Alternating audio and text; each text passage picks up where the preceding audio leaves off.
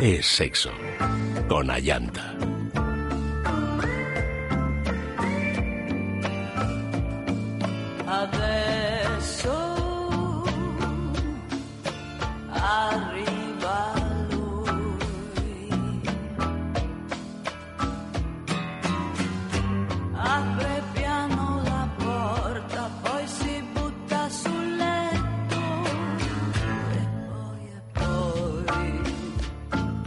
Buenas noches, queridos amigos. Bienvenidos a Es Sexo.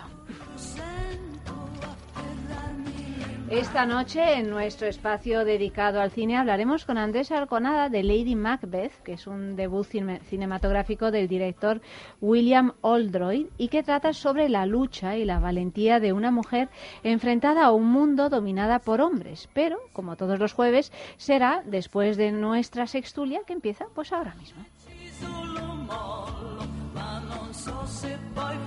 Buenas noches, Fran.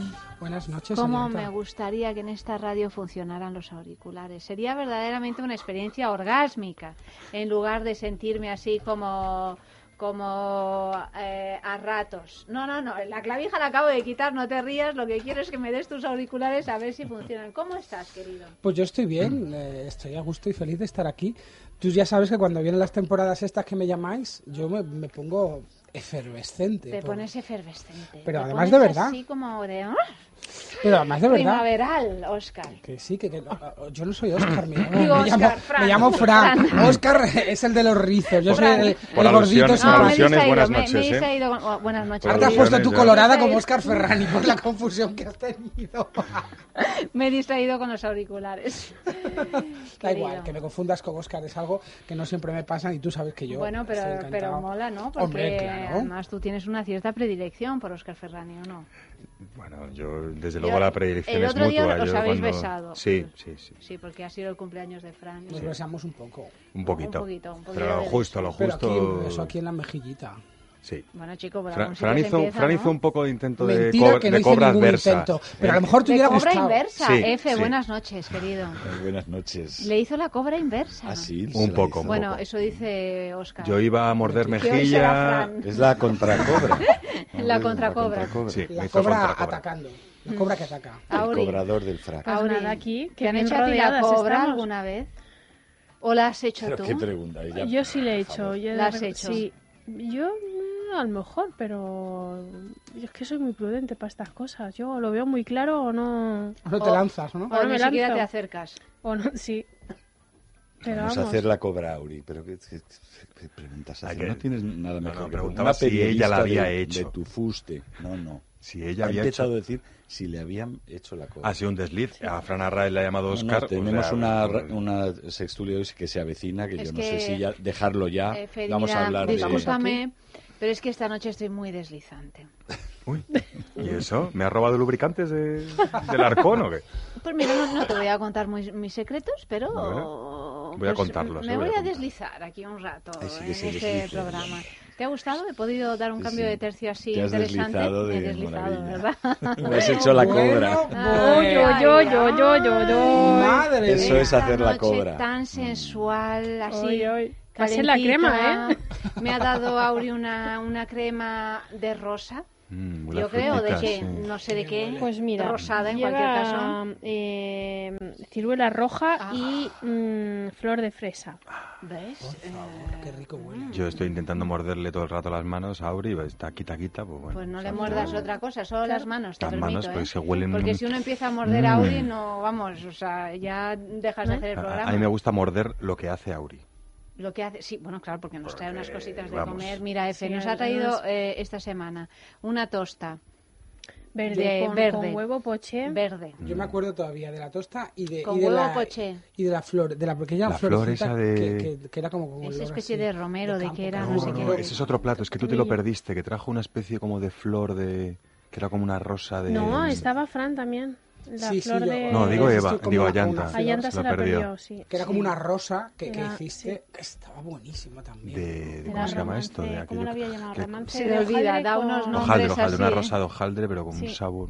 En fin, bueno, bueno, que no sé, o sea, es que cada vez que te vemos ya nuestras papilas gustativas, Auri, Salivamos. por Sí. eso, por eso yo me deslizo más Que me bien, gusta ¿no? a mí eso. ¿Te gusta, verdad? A mí me gusta eso. Qué gustazo, Que verdad. cuando me veáis. A mí me, gusta. Y qué gusto que nos gustemos, ¿no? ¿no? Así en general. F, ¿qué haces? Mira, está prohibido aquí mirar el móvil. Se está tocando, se está tocando. Es que está mirando la quiniela. te con las manos no, debajo de la mesa? no, Estaba esa- es que, si me habías F, escrito algo, mira como a veces me mandas mensajitos horas- que es casi acoso ya. ¿eh? Mira, F, por favor, o sea, a estas horas ya no hay fútbol.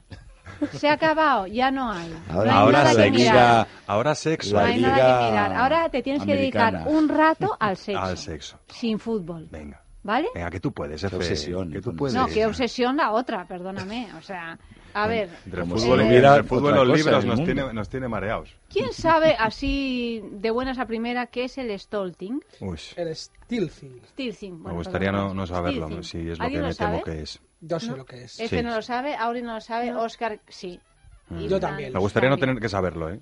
Yo me he enterado al leer esta noticia, ¿eh? No es que lo supiera de antemano. No cotillees, Efe, no cotillees. eh. Que te vamos a leer la noticia. Stilting, otra forma de abuso sexual. El stilthing es una práctica en la que el hombre, homosexual o heterosexual, evidentemente, o bisexual o pansexual o lo que fuera, se quita el condón durante el coito sin pedir permiso ni consultarlo previamente con su pareja. Puede darse el caso de que la otra persona ni siquiera se dé cuenta. Aunque no se trate de algo nuevo, ha empezado a llamar la atención a raíz de un informe publicado por Alexandra Brodsky en la revista de Columbia acerca de género y derecho. Empezó a investigar en 2013 al darse cuenta de que muchas amigas suyas habían sido violadas por esta práctica. En su estudio, Brodsky señala la existencia de comunidades online que defienden el stilthing como un derecho del hombre a expandir su semilla. Toma ya.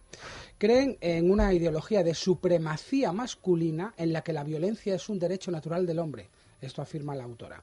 Según el Código Penal en España, la falta de consentimiento por una de las partes lo convierte en un abuso sexual, evidentemente, y por tanto es ilegal.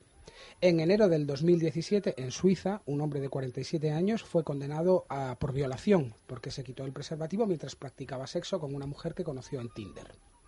El imaginario colectivo asocia las violaciones a callejones oscuros, a personas desconocidas, pero la realidad es que muchas agresiones son por parte de la pareja y en la propia cama.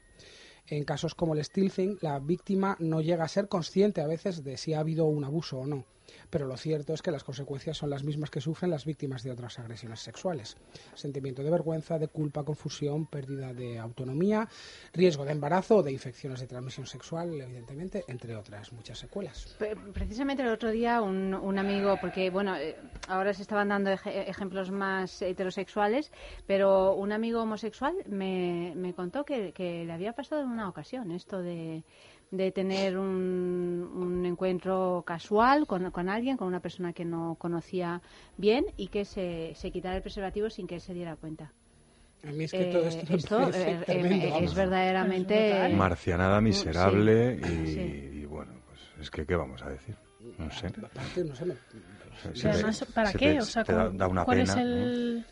No, bueno, es que si se limitara a los locos estos que decía la noticia, esta especie de secta de eh, supremacía, de masculina, Que que, es una cosa ya, se- su como, sea, ya es como un, eh, un argumentario de, de, Pero casi de ridículos ciencia o de ficción parece y no lo psicópatas o de, vamos, de gente No, que psicópatas, habría, psicópatas, que, sí, sí, sí, habría sí. que emplear, eh, eh, habría que encerrarlos a todos, ¿no?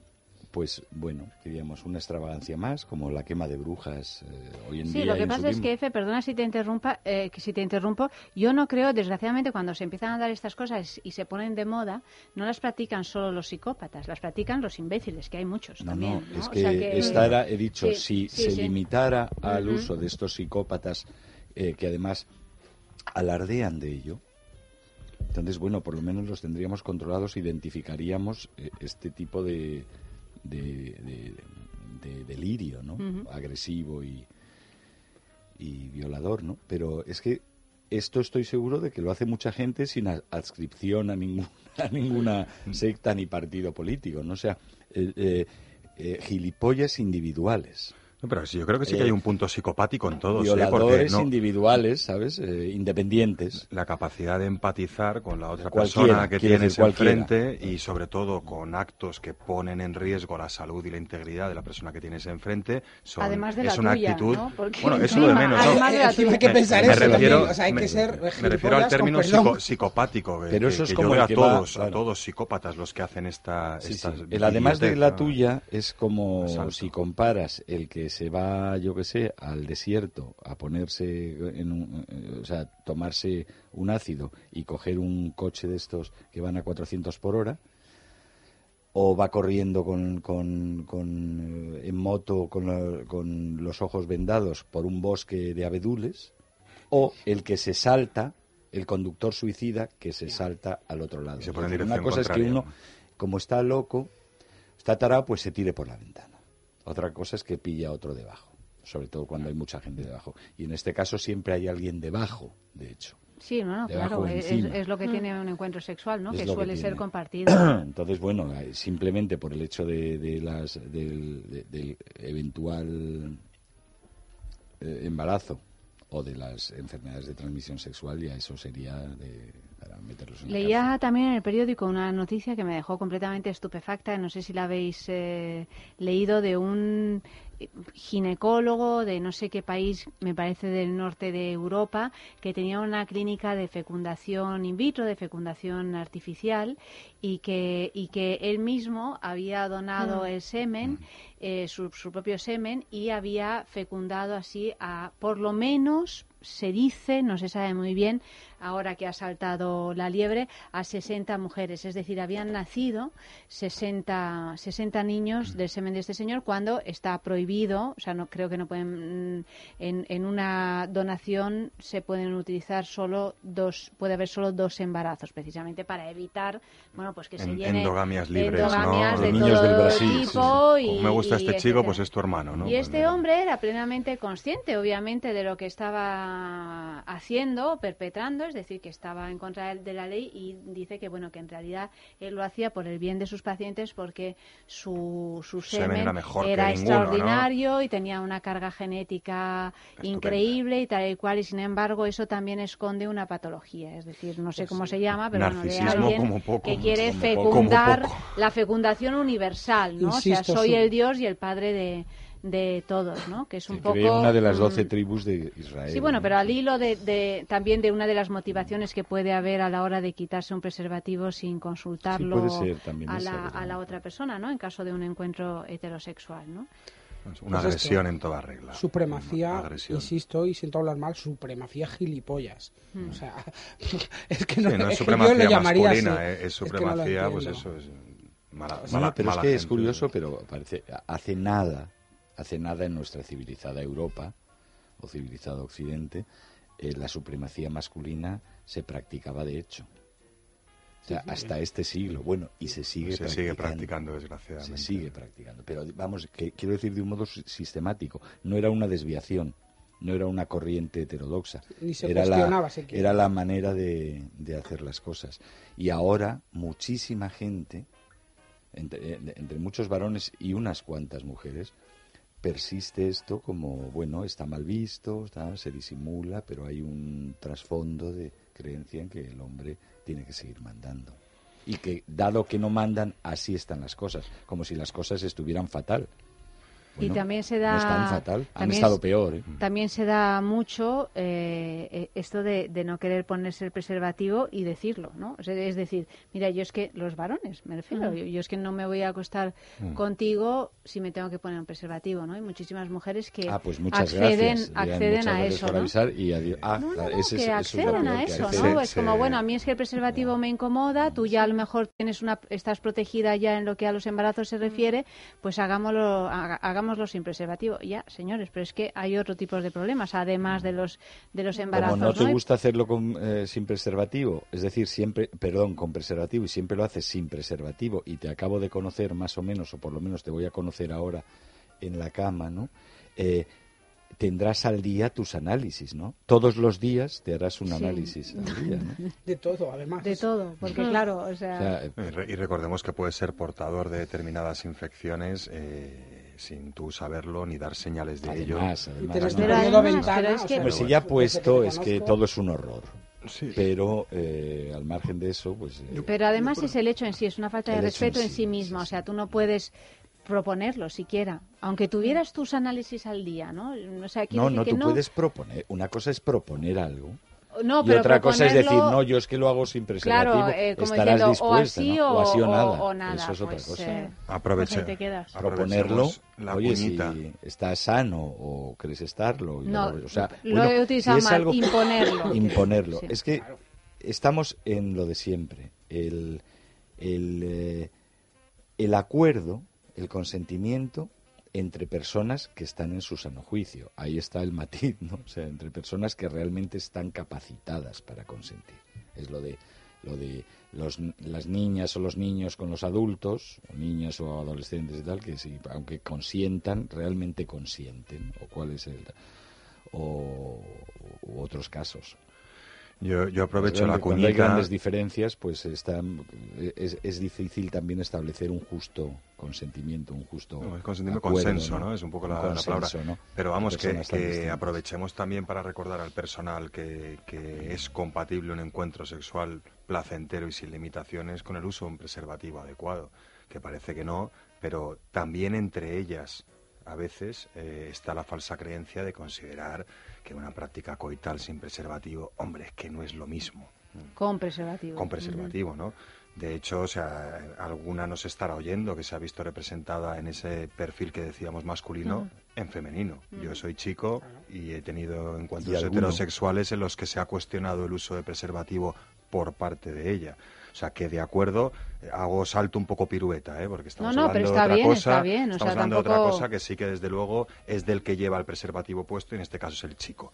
Pero más allá de consideraciones de género, de nuevo esa losa que nos sigue aplastando al considerar que el uso de un preservativo es directamente proporcional a la merva de, de la calidad de ese encuentro sexual, ¿no? Por ahí seguimos a veces equivocándonos, ¿no? Y desde luego estos chiflaos, psicópatas y, y abusadores, como poco, eso lo llevan a la enésima potencia. O sea, ellos entienden que, que no es lo mismo. De todos modos, es curioso porque se- yo noto, eh, bueno, lo, lo- lo noto por lo que es- cuenta la prensa y lo que cuentan los especialistas y tal, que se está jugando cada vez más con, no es solo este tipo de esto que estamos hablando, el steel thing, sino hay un montón de, de otros, eh, de prácticas sexuales de riesgo, de juegos relacionados con la práctica sexual de riesgo que que se está dando mucho, Óscar. o sea, que sí. yo no sé qué es lo que está sucediendo, ¿no? O sea, después de una etapa en la que realmente parecía que todo el mundo estaba concienciado en, bueno, en preservar su salud y la de y la del otro, de pronto es como si todos jugaran una especie de ruleta rusa. Yo, ¿no? quiero pensar que no es una tendencia también, ¿eh? O sea, que no ¿Quieres es... pensar que no es una tendencia? Eh, el- el- también los medios de comunicación... La tendencia no dejan de crearla a veces. o Sí, dejamos sí. de crearla a veces la se, eh, se extiende la costumbre entre los adolescentes de no sé dónde, del juego, del muelle. y de- Oigan, a ver, eh, vale. Siempre han dado dos casos aislados, cosas, depende de- siempre la chavalería ha hecho chifladuras y vale. De ahí a que luego también pues tengamos todavía, siempre hace falta en la agenda setting de los medios en la noticia sexual, en la que además si se puede tremendizar un poco, mejor. No hay estudios serios que digan que las, que las eh, prácticas sexuales de riesgo eh, no solo consensuadas, sino deseadas, van en aumento. Yo creo que las prácticas semisuicidas, ¿no? Yo creo que siempre, o sea, lo que pasa es que ahora hay foros y hay noticias que no paran de salir, pero no ha habido el juego este de, del me- contagio del SIDA, ya la barbaridad más chiflada La que hay. rusa esta. Mm, pues bueno, es que han habido ruletas rusas toda la vida en Sí. este sentido. O sea, que gente que juegue con su salud y la de los demás, siempre ha habido. Yo no sé si, si puedo creer que hay una tendencia a esto. Desde luego no hay datos sobre venta de preservativos y nunca se han vendido más. No sé si en este mes comparado al, al- mayo del año pasado, pero quiero decir esto, eh, que eh, desde luego se venden más que antes del SIDA. Eso desde luego. El SIDA eh, conciencia a la gente porque el SIDA aparece como una enfermedad incurable, mortal, tremenda. la, la cronificación del SIDA, eh, desde luego, relaja las costumbres, relaja la disciplina. Eso ocurre siempre, ¿no? como el uso de antibióticos o cuando Eh, no retrovirales la ahora de sífilis, urgencia, o sea, se ha no avanzado tienes muchísimo este tienes sentido. retrovirales de urgencia, tienes eh, eh, la mayoría de las enfermedades de transmisión sexual son más bien di- digamos vamos, no, llevaderas son algunas son terribles no pero pero to- pero vamos son tratables no si no tienes mala suerte o, o bueno estás en un porcentaje nada desdeñable O no sobre te vas a todo hacer para las mujeres no si como el, revisiones. el El cáncer de cuello de sí. útero derivado del papiloma etcétera eh, los embarazos también es algo como curable. O sea, están las pastillas del día, las píldoras del día después, aparte de los abortos, etcétera. Es decir, claro, estamos en un, en un momento en el que ninguno de esos terribles riesgos que te, de- te decían o no lo hagas o hazlo con tres condones y otro en la cabeza, ya son tan terribles o no lo parecen o se han atenuado un poco. A pesar de eso, creo que yo estoy con Oscar, que no quiero creer que sea una tendencia, que hay más conciencia. Lo que pasa es que hay, tiene que haber de todo. Yo Lo malo es que te pilla a ti el conductor suicida, naturalmente. Claro, yo creo que es la propia, la propia información y aquí tenemos responsabilidad, los medios. Eh, una vez leí un artículo en el que se hablaba de, por ejemplo, eh, violaciones a niñas. En el momento en el que un caso es tratado por la prensa en un país de una manera, automáticamente empiezan a, darse un montón de peso a, este tipo de noticias, se empiezan a rescatar eh, casos del pasado, se empiezan y existe una, una teoría en que dice que realmente se puede llegar a provocar desde, desde el mismo tratamiento de las noticias, desde el alarmismo que decía antes Efe también, ¿no? Eh, mm, de alguna manera el poner sobre la mesa de debate determinados temas con determinados detalles mm, pues siempre va a existir el pirado que vais enganche, pues como los, los copycats de- de asesinos en serie. Eh, esto existe así, ¿no? En el momento en el que hay una serie de programas de televisión que se dedican a contarte con detalle lo que hacía este señor, a cómo la cogía, cómo la descuartizaba, cómo perseguía a la niña, hay emulación, siempre. evidentemente se desencadena algo y existe esa teoría también. Y yo quisiera creer que evidentemente más que haya un auge de comportamientos suicidas, como estamos diciendo, que en el fondo, o suicidas o abusivos y asesinos, en las dos direcciones, posiblemente mm, ahora hay muchísima información. Mm, Las redes también son el palco al mundo de, de todo el mundo y entonces pues quizás sabemos más y hablamos más. Siempre- Este es, este es un fenómeno, perdona que te interrumpa, Fran, es un fenómeno que siempre se ha dado, el de la emulación. O sea, el, el primer gran fenómeno eh, que marcó tendencia eh, en- documentado en Europa, aparte de, lo- de suicidios, yo que sé, ante el inminente día de, ante el inminente día del fin del mundo y en el año 1000 y tal, fue el de el de los jóvenes que se empezaron a suicidar uno detrás de otro el- después de leer Werther a finales del siglo XVIII. Hubo una, ole- una auténtica Una oleada. de- oleada se puso de Oleada, moda. bueno, sí, sí, ¿no? Se puso de sí, moda. sí. O sea, y fue precisamente por el éxito, antes no había redes sociales, ni internet, ni medios de comunicación de masas, ¿no? Pero un éxito editorial, en este caso la novela de Goethe, Werther, que describía como todo el mundo sabrá, pues a un joven que por que, Mal de se le rompe el corazón y decide suicidarse, pues esto de hecho, es como la primera la primera señal del romanticismo, ¿no? Del, del modo de vida No, pero romántico. en realidad, fíjate lo que ha pasado con las 50 sombras de Grey. O Bueno, sea, otra emulación, libro donde claro. dos se dedican a azotarse. Mis azotes, y quiero mis que el azotes. Mm. mundo entero empieza a azotarse, ¿no? O continúa azotándose, pero contándolo, no lo sé. Eso en Asterix en Helvecia, lo haya leído ya venía cuando decían mis azotes, quiero mis azotes. Pues más o menos. ¿no? Antecedentes de 50 sombras de Grey. Axteris. Música.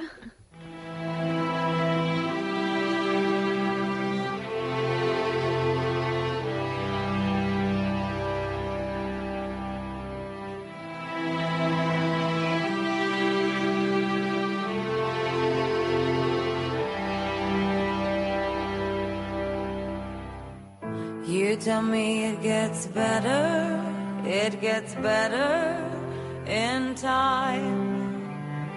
You say to pull myself together, pull it together, you'll be fine. Tell me what the hell do you know? What do you know? Tell me how the hell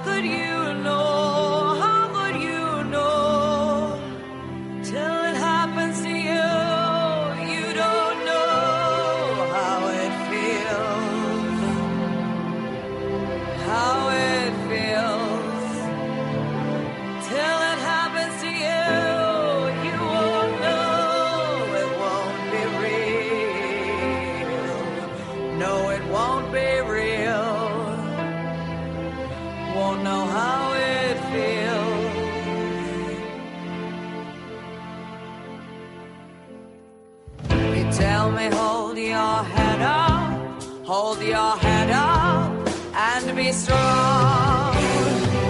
Cause when you fall, you gotta get up, you gotta get up and move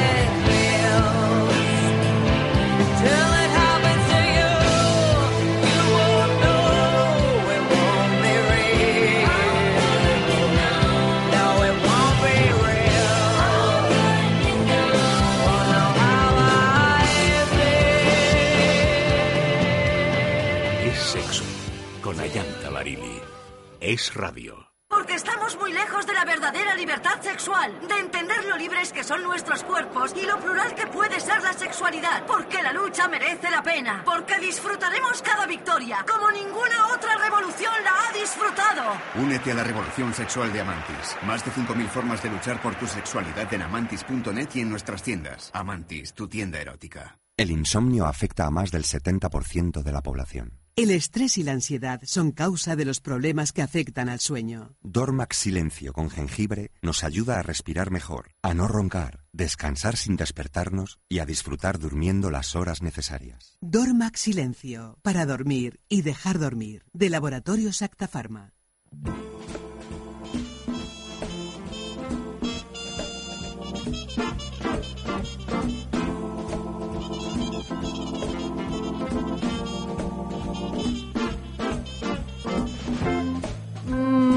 ¿Qué dices? ¿Qué dices? F, F se, se tapa los ojos, ya no Está sé. pasándolo fatal con lo de... desesperan estas noticias con este. anterior. Sí. las No llores, que- Y que el sexo eh, tenga esta, esta maldición encima, que siempre es portador de, de- malos rollos, ¿no? Joder.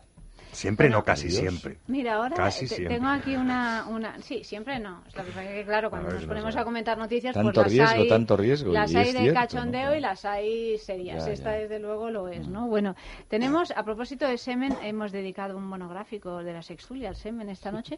Bueno, pues eh, la historia del hombre semen. El hombre semen. Un Sí. pueblo sin nombre de Os la Alta contamos. Provenza francesa, en febrero de 1852, se quedó sin hombres debido a la guerra y la represión. Las mujeres que quedaron eh, hicieron un pacto. El primer varón en llegar será de aquella a la que toque primero. Después esta lo compartirá con el resto. La historia se llama El hombre semen. Un texto breve firmado por Violet Arhot y narrado en primera persona que desde que se publicó en Francia en 2006 se convirtió en un libro de culto en el país europeo. Sin embargo, está rodeado de un gran misterio, la veracidad del relato escrito en primera, en primera persona. Al parecer, la autora decidió sellar el manuscrito guardándolo en una caja y estableció que sólo podría ser abierto por una descendiente suya de entre 15 y 30 años y nunca antes del verano de 1952. No obstante, la heredera de Aihot, que todavía mantiene su anonimato, no se atrevió a publicar el texto hasta el 2006. Lo que sí es cierto es que esta región francesa era una de las menos pobladas del país. Muchos hombres fueron deportados, encarcelados lejos de sus casas o incluso ejecutados por oponerse al golpe de Estado de Luis Napoleón Bonaparte contra la Segunda República Francesa. Según la introducción al texto, el relato fue escrito en 1914, cuando aquella joven ya tenía 84 años. Paolo Primavera, el editor de la versión en español del libro, dice que se trata de un, de un relato real, pero si no lo fuera, su valor no cambiaría en nada, puesto que es una historia universal y transversal. Esto huele Es una a- peripecia, a- peripecia editorial de aquellas de... a cómo vender un libro adecuadamente, ¿no? Un poco. Hombre, tiene un montón de, de ganchos, ganchos estratégicos de marketing literario, ¿o qué? Sí. Diría yo que suena, que A mí me suena, suena esto, eso. ¿no? o, vamos, o a, o a manera de, de criticar eh, los desastres de la guerra de una forma así como alegre en esa época, Bueno, quiero decir, pero ¿no? Como hay algo esas mujeres ahí, el hombre. esperando el el hombre. a, a mí lo de, lo escribir, lo de escribir la historia, meterla en una caja, abrirla treinta y pico años después, me recuerda, salvando las distancias o no tanto, aquello que, que se leía últimamente bastante sobre el diario de Ana Frank.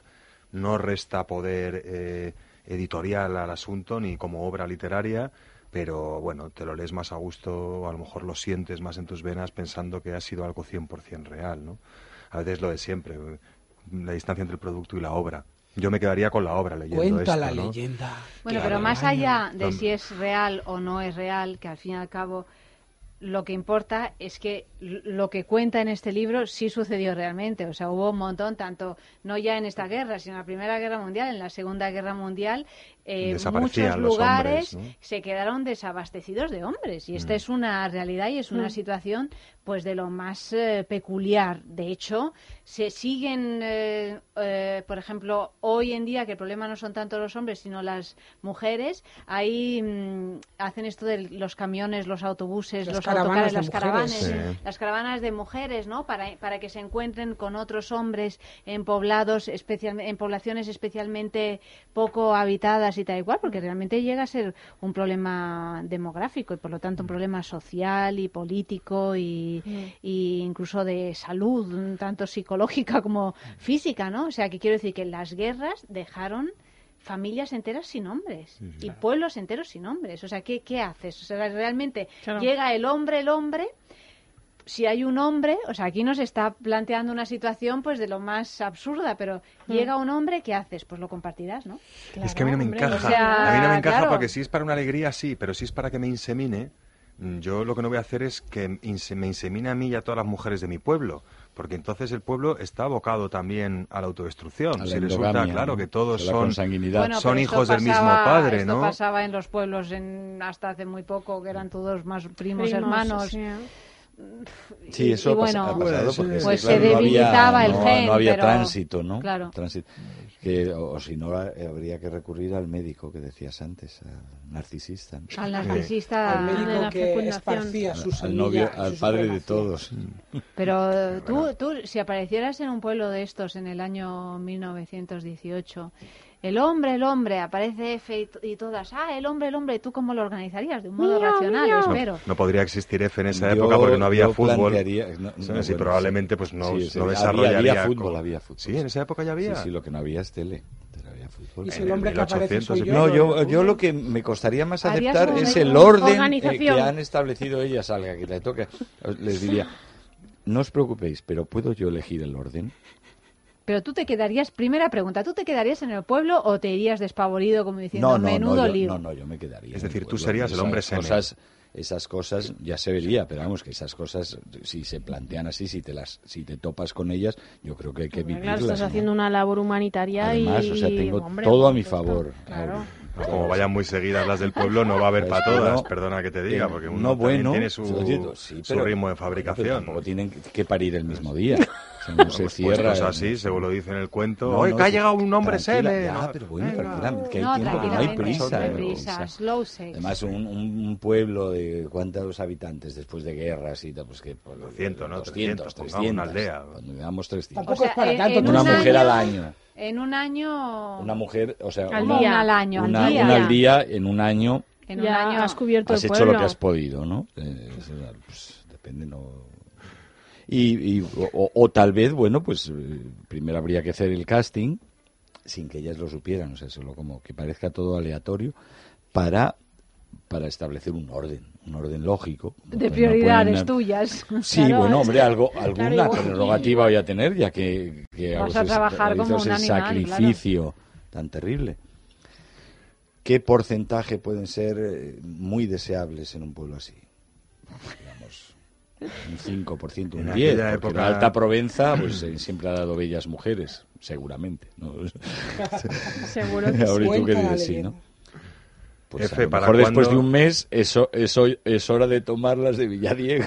¿Para cuándo un Leo, luego existo de este libro? Es lo Porque- que estaba pensando. Porque sí, esa No, se no, te ha escapado. Tiene WhatsApp, sí. De hecho, estaba Luego levantando ya- la ceja aquí el F mirando en su bibliografía y Sí, diciendo, ¿cómo, eso cómo? estaba mirando. Bueno, sí. Efe, y si nos ponemos así Bueno, F, no venga, Fran, sino ya según la tendencia sexual de cada cual. Si nos ponemos Pero a así... los hombres no hay que dejarlos Claro, embarazados. No, No, pero hay- bueno, los hombres tienen sus necesidades A también. hombres- Ah, bueno, sí, A la sí. parte Siempre hay que follarnos con homosexual... condón. No nos pueden dejar embarazados. A la parte homosexual de la población eh, de, este, de este pueblo De llega mesa. Fran.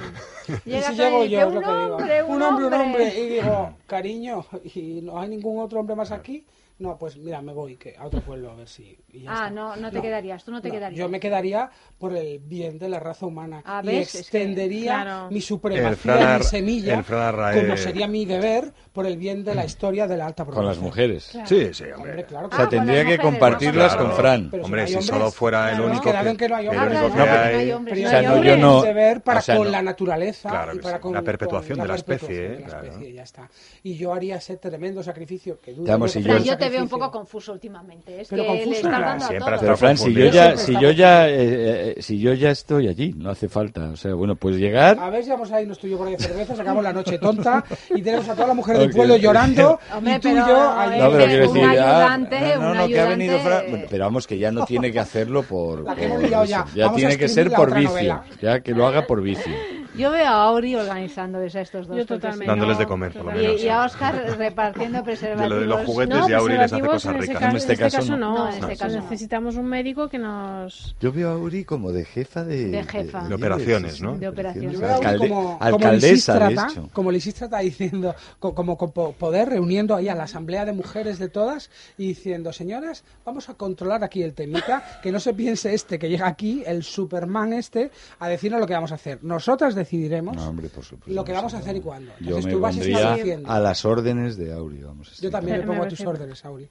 Habría que alimentarle además al Superman para que consiguiera mantenerse en Claro, no, habría que dar unas aún. buenas dosis de, de, de, de omega Unos 3. estimulantes. sí, sí. No, y de comida rica. De- de que la comida rica te hace feliz. a Dormir bien también creo que será importante. En fin, tenerle feliz, tenerle feliz. ¿Eh? Pues nada, hombres, sémenes. ¿Te gusta el plan? Yo, es que yo fantaseo tan rápido. Ya No, no, es que soy un enfermo. Lo estoy viendo, verdad. lo Yo estoy no, yo no viendo. sé si me pongo contento pensando en ser un hombre semen No, de ese que pueblo. yo me ¿eh? meto rápidamente. pones en contento? Yo no mucho, o sea, yo, ala, venga, todas las señoras del pueblo aquí, que vaya pasando la siguiente, No, yo porque, sin poder no, porque elegir. estoy yo que te lo estoy Sí. organizando. Ya, pero seguro que me venías con imposiciones. No, esta, oiga, que, es que esta es una borde Bueno, y encima no, me ya, gusta, da igual, pero hay que inseminar. Esta está en edad. Claro, Da no, igual, o pero sea, hay que Pero mira esta Claro, muchacha, qué anchura de caderas tiene perfecta. Esta ya sé que te gusta más, pero pero no es es... que- pero tampoco- Oscar es un tiquismiquis. Pues un sí, tiquismiquis sí, claro, yo para ser solo puede semen- generar más ¿Eh? tiquismiquis. Bueno. Y no queremos un pueblo de la Alta Provenza lleno de de tiquismiquis. tiquismiquis. Pues yo reivindicaría mis derechos Hay que generalizar. y, hay y que- diría con Menuda orden, que con hemos orden, escrito señoras. ya una trilogía después de esto. Desde luego, como dependa de, estas do- de estos dos, Esa, luego, esa población se extingue. Os lo digo yo. mujeres, Menos mal que, ¿eh? Menos mal que estás Bueno, estoy yo. Menos. Cría fama y échate a dormir. ¿Qué sabréis vosotros? De verdad. ¿Qué sabréis vosotros de mi vida? Yo No siempre lo he no dicho, quiero saber más. que a uno le gusten los hombres no significa que sea ciego y sordo a otras bellezas del mundo. Ole, Benítez. Ole. Ole, Fran. Música.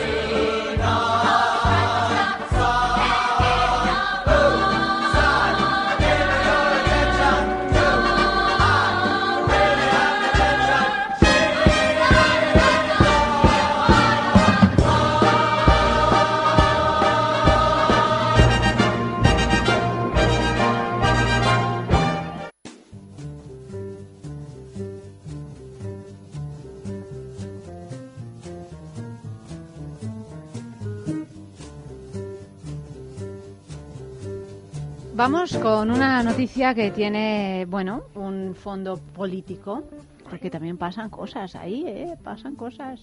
No solo roban, Los políticos también no, hacen más hacen cosas. otras cosas. Por ejemplo, Por ejemplo, eh, pues lee el titular. Brigitte Trugnot, la mujer de Macron, 24 años mayor que él. Emmanuel Macron es uno de los candidatos a la presidencia de la República Francesa. Sin embargo, antes que la política es esta su vida privada, uno de los temas que más le parecen interesar a los lectores. El motivo, su mujer, Brigitte Trugnot, es 24 años mayor que él. Su historia de amor empezó en el liceo, cuando ella era una profesora de francés y él el alumno al que transmitió su pasión por la literatura, por los libros de los grandes maestros, por el teatro y la poesía. Finalmente, la relación fue más allá y acabaron casándose en el 2007.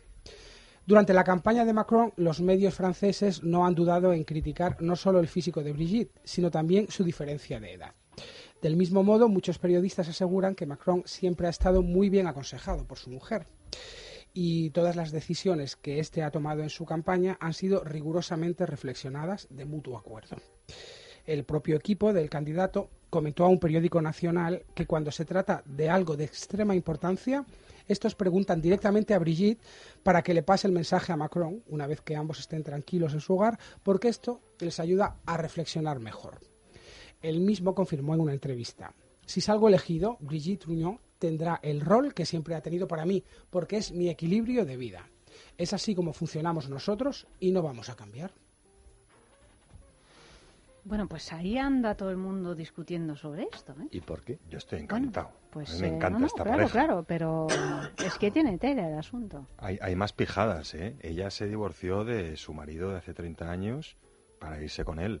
Y algo debe tener esta relación, porque los tres hijos de ella, dos chicas y un chico, si no recuerdo mal, curran en la campaña de él.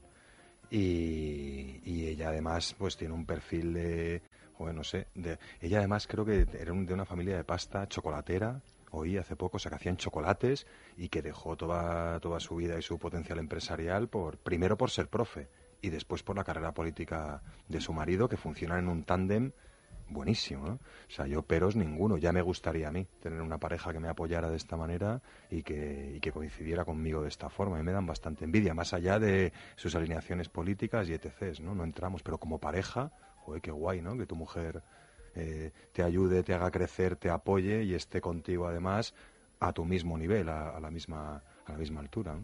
A mí me gusta, me gusta esta historia. ¿eh? Pero ¿por qué, por qué se les critica? Bueno, pues porque... Porque es mayor que ella. Por- Pues porque, porque se acepta socialmente que una que la esposa sea ma- más, Más joven, que el marido, pero no que que, el- Que sea al revés. sea al revés, ¿no? O sea, esto nos, nos resulta una cosa intolerable. O sea, Lo si que hay que un- analizar si es un por qué. candidato de Claro, 60 porque sí. años, que es una edad razonable para ser candidato de prácticamente cualquier cosa, tuviera una elegante mujer de 36, Ujú. esos son 24 años de diferencia. Yo creo que no solo molesta eso, molesta que ella tenga más edad y evidentemente es- tiene una opinión que él está reconociendo y está reconociendo el valor que para él tiene la opinión de su mujer y Sí, que le pero, consulte dentro sí, pero eso yo no creo un que- poder que él le Eso, oía, vamos, la o sea, yo creo que es que la caricatura que perciben es como una mujer que lo tiene medio Dominado, dominado, medio abducido Os pongo un y ejemplo. ejerce Es de, que ejerce estaba- de, de bruja eh, eh, regente. Me Que estaba ayudando Oscar sí, un ah. ejemplo. Eh, Trump tiene 70 años. Sí, yo estaba pensando. Eh, Melania, su señora esposa, tiene 47.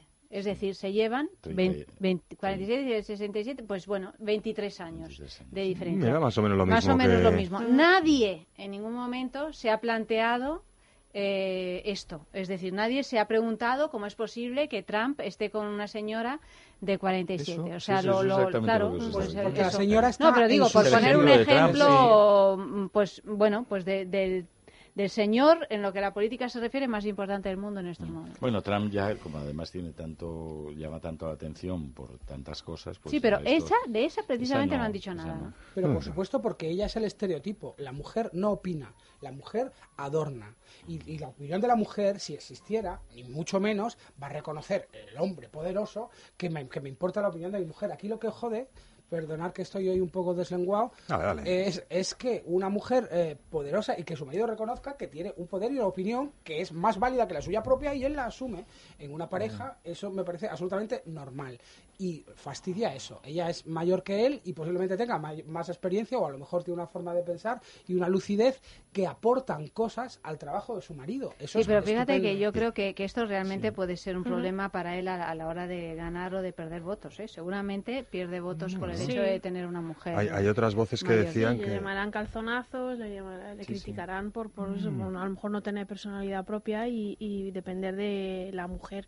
Y sobre todo pensarán que algo ahí no va bien, hay Mm. algo raro, Hay algo oscuro. hay algo oscuro. sí. Además, Qué pena. fijaros lo bien que le fue a Obama, a Obama tener a una mujer de esa Ah, no, categoría por supuesto, y, de sí. ese, y de ese nivel. Es que los hombres eh, que han tenido grandes mujeres a su lado lo tienen evidentemente. Igual que las mujeres que tienen a es grandes un- hombres a- a su lado. Cuando es un matrimonio que además parece ser más avenido porque no está- estamos hablando de una diferencia de edad grande, pero en personas muy Adultas. adultas. O sea, esto no es que como si eh, estuviera saliendo del liceo, que él tenga 17 años y ella eh, 40. No, y ojo que ella... 41 y lo, y lo que hace y, y, y- y ahora sea la- su mentora porque va a ganar Roland Garros, ¿no? O sea, Es una mujer que desprende vitalidad eh, por los ocho costados. Esas fotos, si veis fotos suyas de eh, carácter, de su, su comunicación no verbal, es una tía que se la ve pues con las ideas clarísimas. Y hay otra cosa que estaba releyendo ahora, googleando, que todavía le da más morbo al asunto, y es que, bueno, ella le conoció a él con 15, 16 años, fue su profe. La familia dijo, ¿a dónde vas tú con la profe? Metió caña porque él era un niño bien, le llevaron a estudiar a un centro de élite de tal, de no sé qué, teóricamente cortó relación con esta mujer, el amor tira, allí debió haber algo mágico y bonito, porque X años después se fueron a buscar, se reencontraron, volvió a salir lo que hubo en ese momento, siendo los dos ya adultos, y ahí fue cuando ella ya decidió divorciarse de su marido, y debió, y debió divorciarse bien, porque los hijos sí están bien. han apoyado, han apoyado a, a la nueva pareja de su madre. Pero ella es una mujer rica. Un- es como ella, una- ella venía, lo que tengo Pero entendido... era ¿eh? profesora del liceo también. Sí, bueno, sí, o sea, sí, sí, ella era aparte- profesora de, de o sea, teatro de tener- y de francés. Ella tiene una una- vocación ya. pedagógica. Pedagógica, cultural e intelectual importante, Bueno, aquí- filósofa, aquí, sí, eh, aquí claramente hay dos, hay dos, eh, dos aspectos. ¿no? Una es la- el aspecto Mrs. Robinson, o sea, el de Sí. la mujer eh, eh, de 60 años con el joven de 36, o no sé la edad que tenían, ¿no? andan 40 él y 60 Y y algo 23 ella. se llevan, sí. No- Sí, no sé. el tabú 40 él y, y- y- 63. sí. 40 y 60 Mujer y pico. Sí, eso por un lado, que siempre, como decía Llanta, es algo que choca y dices, algo oscuro habrá aquí. Y segundo está el, el hecho de que él sea candidato a la presidente de la República Francesa, porque si fuera ella la candidata, sobre todo nos quedaríamos con la parte de Mrs. Robinson. Mm. Ya nos estamos acostumbrados a que haya mujeres en el poder. ocupando no solo tronos, sino presidencias Ah, sí, y jefaturas de Estado. ¿no? De hecho, la otra candidata, la segunda vuelta, es otra mujer. ¿no? Ujú. Una La Marie mujer- Le Pen, sí. Una mujer muy poderosa. Sí, y muy poco... No, no, es que no, no- hemos dicho que vamos a dejar la política No, por no, no, medio. que estamos no. hablando de sí, de género. Estamos hablando de una mujer muy poderosa y muy carismática, con la que yo No, no, quiere me decir que no- que no casaría tiene una pareja ni- ni coordinada, votaría, que no tiene una pareja que coordinada en su equipo, Eso quiero- no me quiere decir, no, no llega cualquiera a la Sí, candidatura. sí, de la- independientemente sí, de sí. tu, de Sí, tu sí, adquisición sí, política, sí, sí. Entonces quiere decir que, fíjate que al final eh, parece ser que eh, hay un sotoboche que dice que esto va a ser la lucha entre dos mujeres poderosas. y eso vamos a ver si perjudica al candidato Macron. Como dice Auri, claro, esto, esto no es no solo se queda en el cotilleo. No, lo decías tú ayer. No, sí, sí, sí. eh, Esto puede afectar y seguramente de manera negativa. ¿no? Bueno, es que además vemos como también en Europa se ha un poco copiado las maneras norteamericanas, ¿no? Que, que no es solo el, que- el que se, presiden- se presenta presidente del gobierno, o sea, no es solo el candidato, sino que es su señora esposa, sus hijos, o sea, es un clan familiar que al final pues tiene mucha importancia también a la hora de de eh, recoger votos, ¿no? Y que parece ser que hay que tener un cien- determinado aspecto y que, en fin, bueno, pues Sí, que es todo una... con los votantes. Sí, pues que la, la primera dama o el primer damo, que todavía no se ha dado esta Mm. circunstancia y que la veremos, ¿no? Si hubiese sido Hillary Clinton la Fíjate, presidenta sido el, del... ex- el expresidente Claro. pasa a ser primer dama. La Primer- primera, la, Y primera, la primera primera ministra de... Bueno, no hay ni siquiera nombre para... No, no, no, no sí, bueno, eh, Está casada la primera ministra Alemana. de Inglaterra, ¿no? No. Angela Merkel. An- Angela Merkel está casada, pero también Sí, con un hombre a bastante sombra. a la Como sombra. el marido de la Thatcher. Sí, hasta ahora los maridos de eh, se han mantenido, de, de las que han tenido una carrera política importante, se han mantenido a la sombra, o sea, no han ejercido de primera dama, Ujú.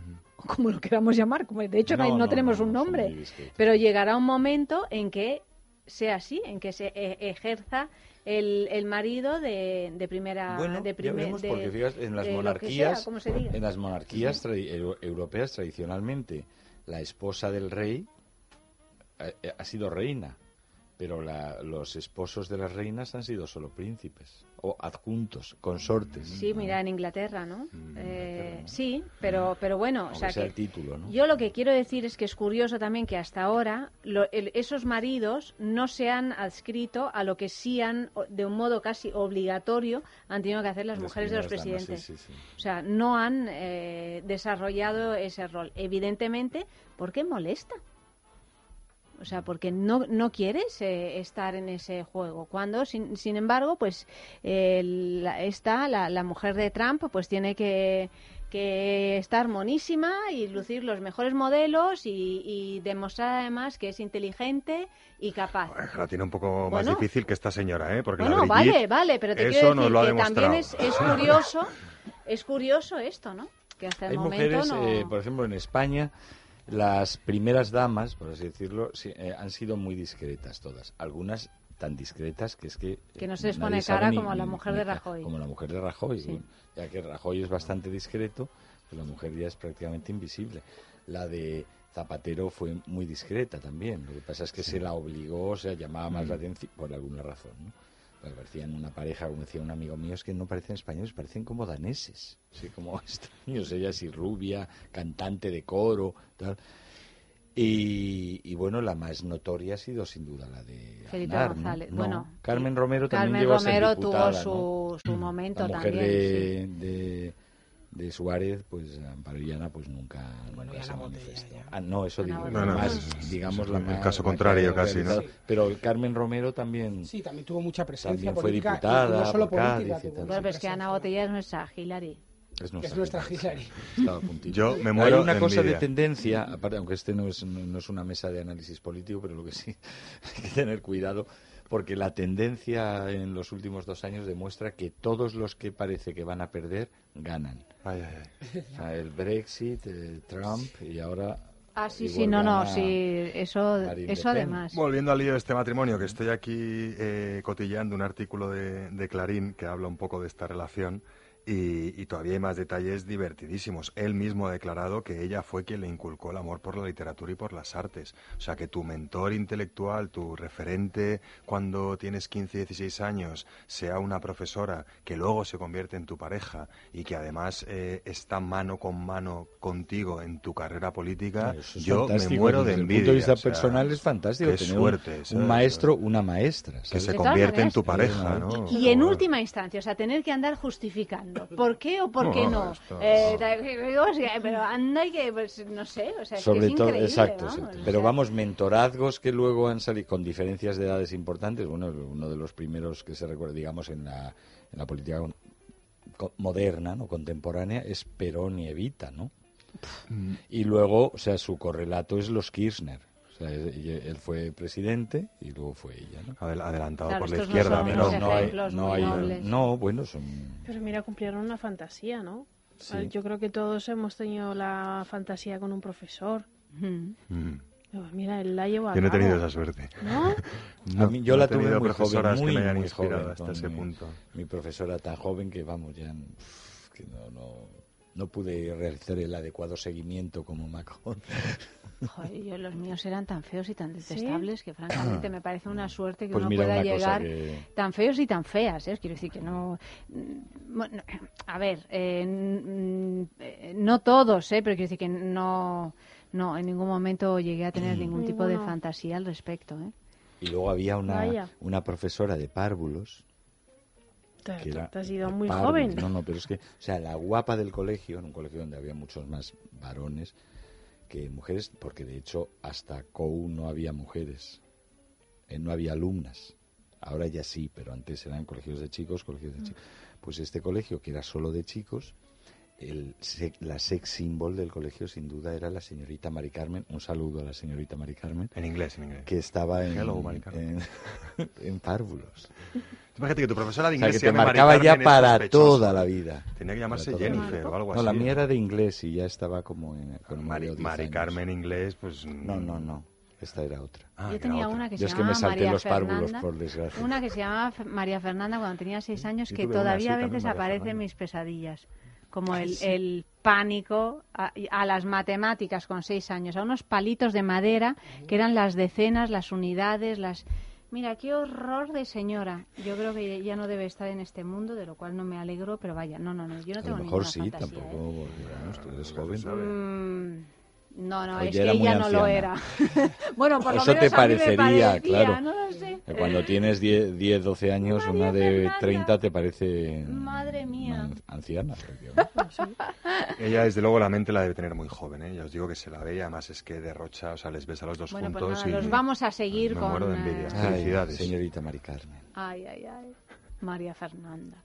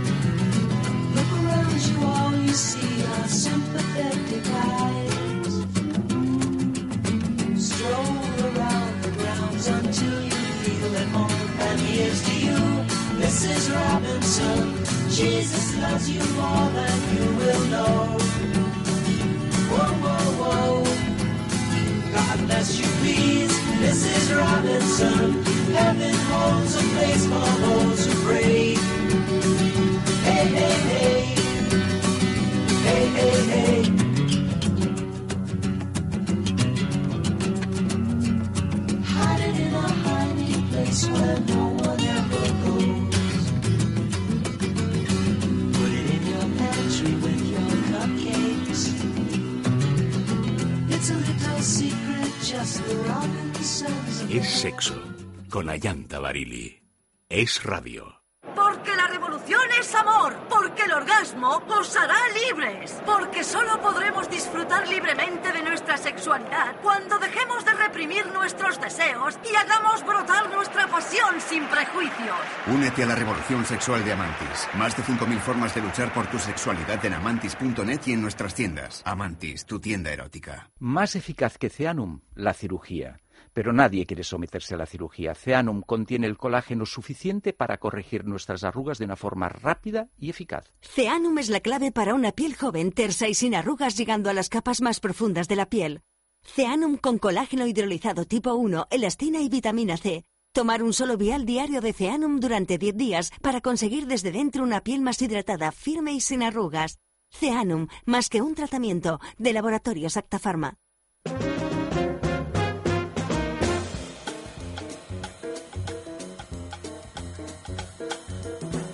Eh, señores, nos callamos. Es que esto es como el recreo. Ponen la música y se ponen aquí todos a hacer cosas. Se están quitando la ropa y todo. Se Eso están no lo quitando dices, la pero vamos. ropa, bailan. eh, eh, F mira, el- No, estaba vuelve a buscando mirar una las canción. mejores jugadas del día.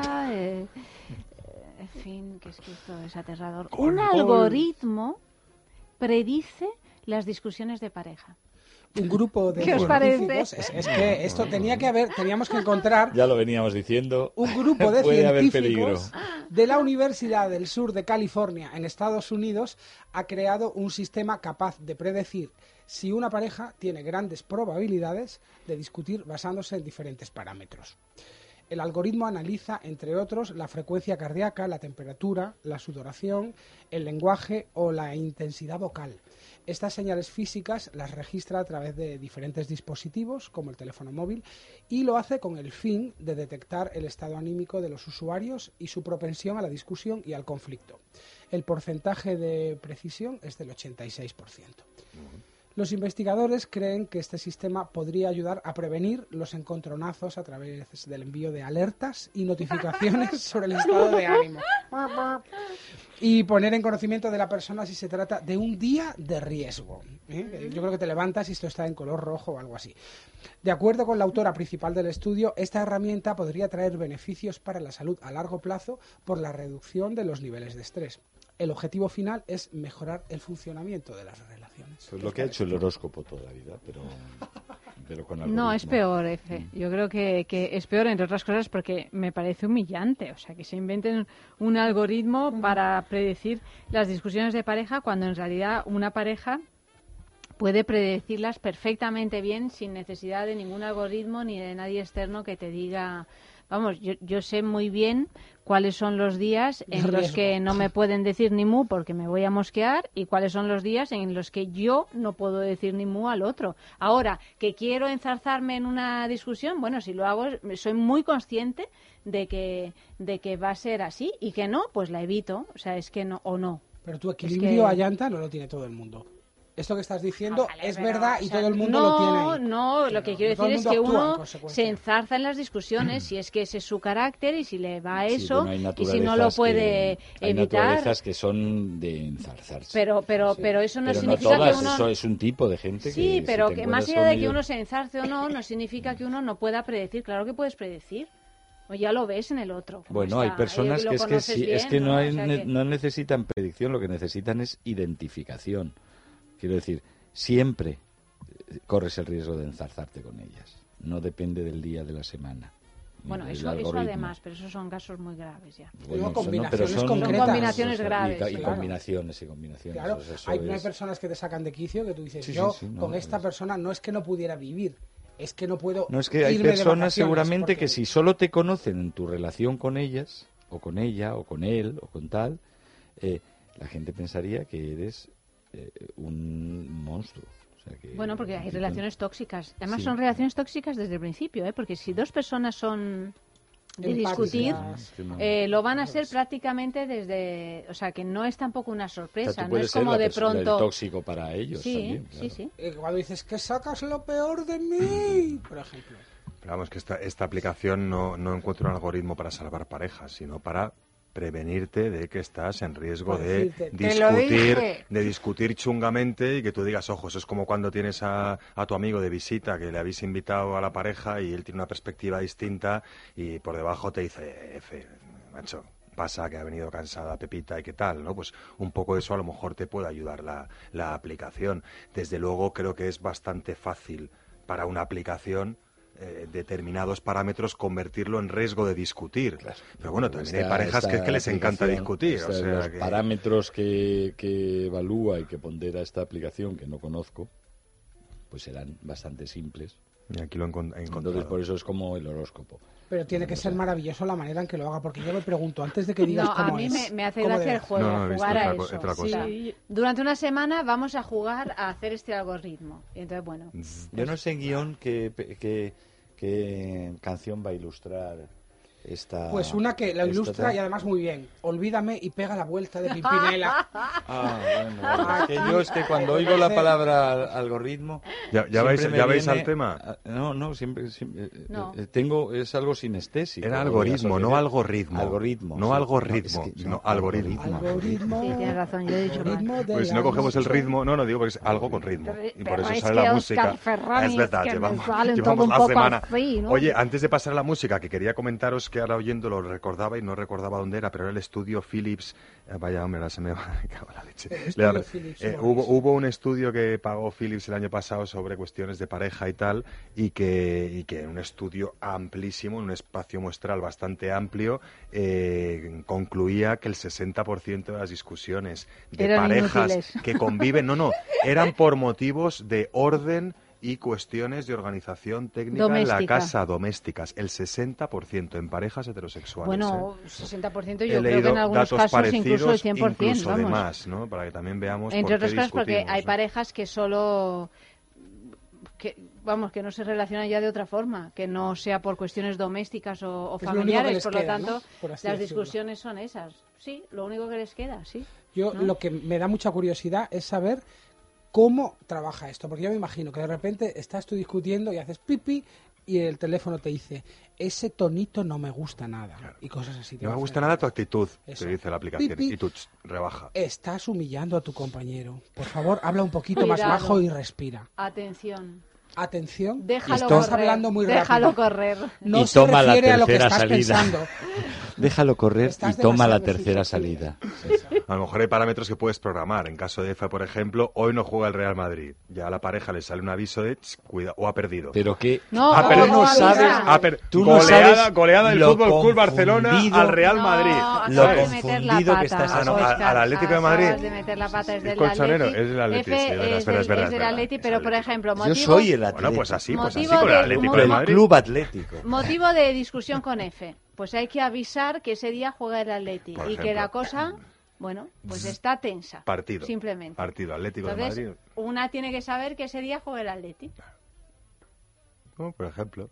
Tú te estás compinchando con No, mujer. es verdad. No, Claro, estamos imagino que tendrás que poner diferentes parámetros. Yo, ¿no? yo pregunto Según siempre a mi pareja. marido, digo, ¿hoy juega? Para saber.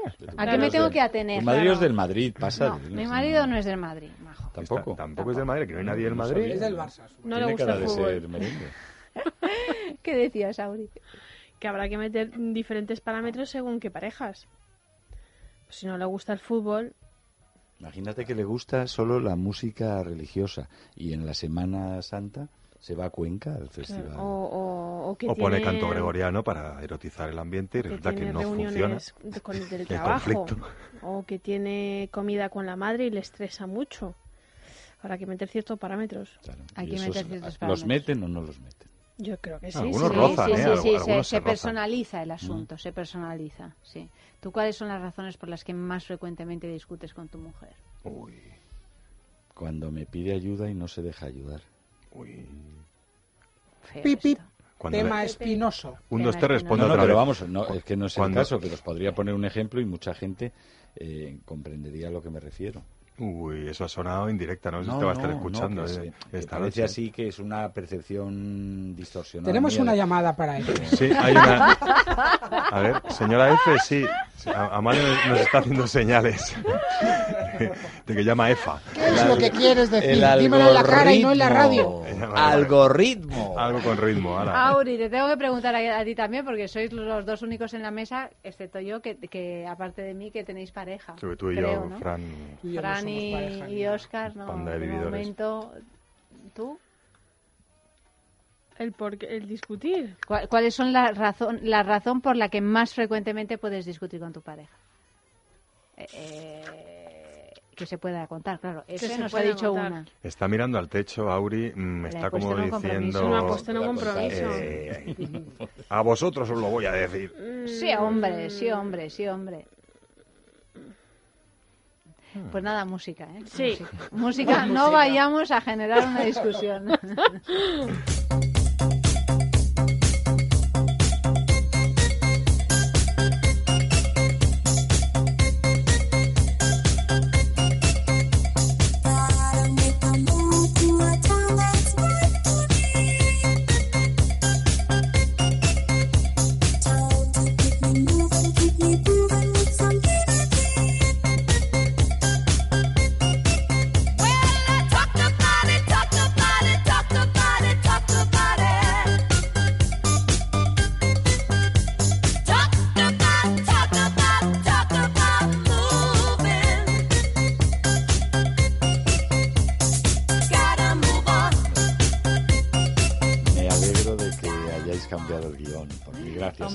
supuesto que lo hemos cantado por Esta ti, es cualquier la cosa. que me suena a algoritmo, ¿no? Funky Town. algoritmo. Muy bien, última noticia de la noche, cuando el nombre de tu pueblo suena a broma. Garganta de la Olla. Es un pueblo de la provincia de Cáceres que lleva 40 años sufriendo la misma broma. Dibujar una P delante de la olla. Un vecino de la localidad, Rubén López, colgó un tuit con la frase 40 años borrando la P, 40 años los graciosos reescribiéndola. Lo que no se imaginaba es la repercusión que iba a tener, ya que ha conseguido más de 7.000 interacciones y subiendo. Las reacciones han sido de lo más variado, desde gente indignada por la broma recurrente a, otros que abogan por cambiar directamente el nombre del pueblo para evitar males mayores. Lo que está claro es que levanta enfado y carcajadas a partes iguales. Hay quienes lo ven como una tradición y un ejemplo también de constancia y otros vecinos dicen eh, estar tan acostumbrados que ya ni se dan cuenta. Por su parte, Rubén considera el dibujo mm, un reflejo de la sociedad española. Son las dos Españas, la que lo escribe y la que lo borra. En este sentido, hay quien piensa que si no se pusiera la P, España habría cambiado su idiosincrasia. Aquí el caso es que siempre son dos Españas, ¿no? En cualquier cosa, ¿no? La que la escribe la P y la que borra la P. Pues no sé. ¿Cómo Pero- se llaman los lugareños del...? Estoy buscando el gen- garganteños y garganteñas, me dice la Wikipedia. Pues mira. Pero hay, sí hay muchos nombres. eh, y, hay, y hay pueblos que han cambiado. de hecho. Sí. Se llamaba Azfauces. Bueno, hay también- antes, eh, eh, antes de llamarle así, en la Edad Media, el pueblo este le llamaban Azfauces, que tiene algo que ver también con... Con las fauces. Abre las fauces, ¿no? O la garganta, ¿no? Yo recuerdo un pueblo que hay po- en el Valle del Tietar que se le llamó, creo que hasta los años 60, Escarabajosa. Qué bonito. Es un nombre que a mí me parece Sí. muy bonito. Pero se ve que habría gente que no estaba a gusto con eso, lugareños, ¿no? Y al final se cambió a un nombre muchísimo más neutral, casi de urbanización, que es Santa María del Tietar.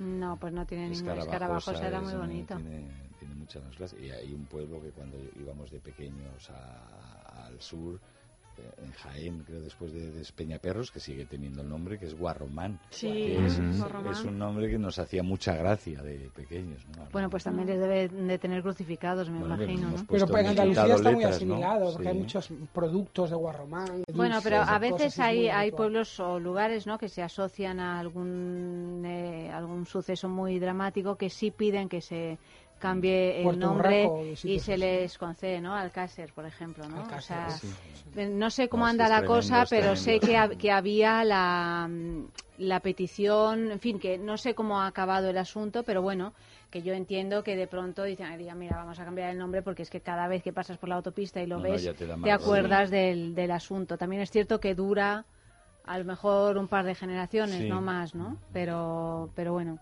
Yo soy en plan Wikipedia para deciros que este pueblo en particular pues no se llama así por cualquier motivo, sino porque parece ser que está entre las confluencias de dos gargantas, la mayor y la de San Blas. Y parece ser que el nombre original de la garganta mayor fuera la garganta de la olla. Pues queda claro cómo se llama el pueblo. Bueno, Yo no sé para quién nos vamos es a un- es un extrañar. claro nombre, nombre como de pues orográfico. Claro. Eso está así como. Y bien divertida la broma, a mí no me de ¿no? Gabriel, claro. Pero vamos, yo saludo desde aquí a Los garganteños. a, a los De las garganteñas. a los amigos de Escarabajosa y a la señorita Mari Carmen que me estará escuchando. ¿Quieres hacer el favor de saludar a los garganteños? Que hay algunos que los que haber. gargante- garganteños y Claro. garganteñas. Ah, De España y de Extremadura. En fin. Como alcalde vuestro que soy. Prohibimos las P's de, Oh, sí. las P's del abecedario. Una explicación. No se puede de- utilizar ninguna palabra que empiece por la La sustituiremos por, Por la, la D. Funky Town. Por la Así D. es que aquí se habla, se habla sin... Bueno, queridos, pues ¿Ya eh, está? ya está, ya está. Hasta aquí ha llegado la... Ahora la Lady Macbeth. ¿eh? La Lady Mac, bueno, ahora programa para con jugar Macbeth. con Eh, Oscar no te me saltes, Yo no te me saltes, Efe, que eh, yo he venido aquí a hablar de que tengo que irme corriendo, pero no estoy por quedarme un ratito con... Bueno, tú te vas, Con Ferrani. te, te quedas con Oscar y luego ya te vas, Fran. Así es que, bueno, te Yo me voy, buenas noches, tú te vas. Yo Y también. Auri, Yo también te vas. voy. Nos vemos la semana Me voy que con Auri viene. que vamos a ver un partido de la Liga Boliviana que yo Ah, sé ¿se que llama la así ahora sí, esto? la- la- Liga Ajá. Boliviana, que está muy, muy, muy de... Bueno, son cosas nuestras. No te nos dejes mal influenciar por F, Auri.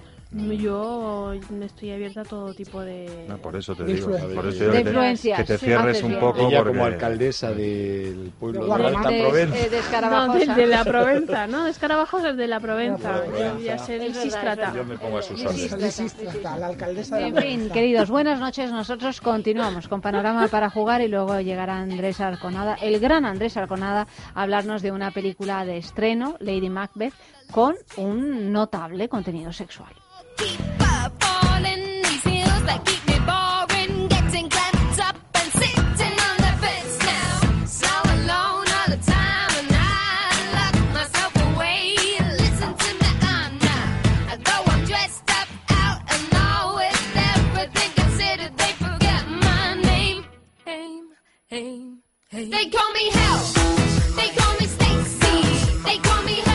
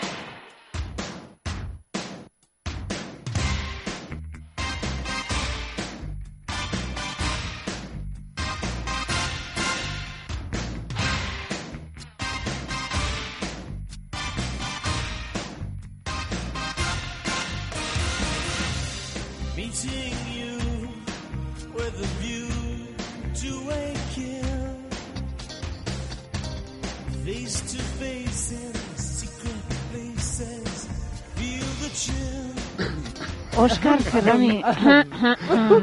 Vaya bueno, caos. Buenas noches. Buenas noches. No, no, es que tengo un poco de susto porque en estos momentos, ya lo podéis ver en redes sociales, que ahora colgamos la foto, liado pues parda. hay todo tipo de adminículos fálicos en la, en la mesa. Bueno, este no es fálico del todo, ¿eh? Bueno, un poquito sí, de todo. Hay uno un poco adelfinado, así, pero vaya, digamos que, que para la película de la que vamos a hablar dentro de unos instantes con Andrés Arconada, que es Lady Macbeth, que no tiene que ver nada con la Lady Macbeth shakespeariana, sino más bien con el amante de Lady Chatterley, porque, porque es una mujer que no, que no bu- que busca y no encuentra, y lo que haya, bueno, es lo que es, y a veces uno piensa, pues quizás si hubiese tenido un juguetito, le, Le habría ido mejor la vida porque realmente sus decisiones sexuales y sentimentales son un auténtico desastre, ¿no? Así es que cuéntanos. ¿qué Bueno, yo en esas, eh, pues eh, os propongo una serie de juguetes sexuales eh, vistos como herramientas para el autoconocimiento y la liberación del deseo sexual.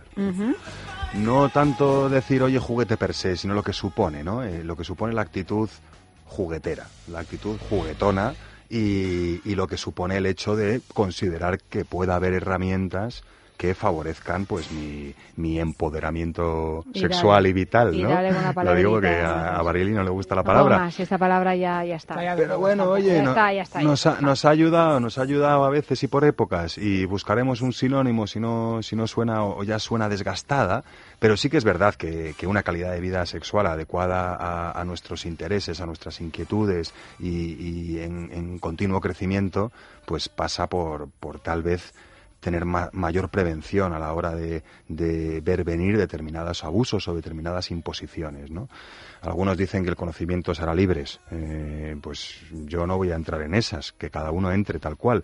Lo que sí que sé es que eh, el contacto con uno mismo y las experiencias sexuales en la intimidad eh, con determinadas herramientas pues pueden ampliar los horizontes sexuales de cada cual y, y pueden ayudarnos a entender qué nos gusta, cómo nos gusta, dónde nos gusta y de qué manera nos gusta. ¿no? No sé si nos hará libres, pero por lo menos enriquecerá nuestras vidas, Eso por lo menos, ¿no? que no es poco. No sé si la protagonista de esta peli tuvo oportunidad de ponerse en contacto con su sexualidad incipiente sin, sin que hubiera nadie con el puño encima de la mesa, ¿no? Me temo que no fue, no fue el caso, no, Mm, no fue el caso de esta Lady Macbeth. En fin, eh, mm, nos solidarizamos con Lady Macbeth de la peli y os animamos a vosotros, pues eso, a, a- a ver eh, eh, los, a los juguetes sexuales como herramientas de autoconocimiento, cuanto menos, ¿no? Y en esas, pues os he traído eh, una, un asistente masturbador que a su vez puede funcionar como dildo, luego os he traído un dildo hiperrealista y otro un poco más corto, y luego os he traído un vibrador ganchudo de ergonomía G.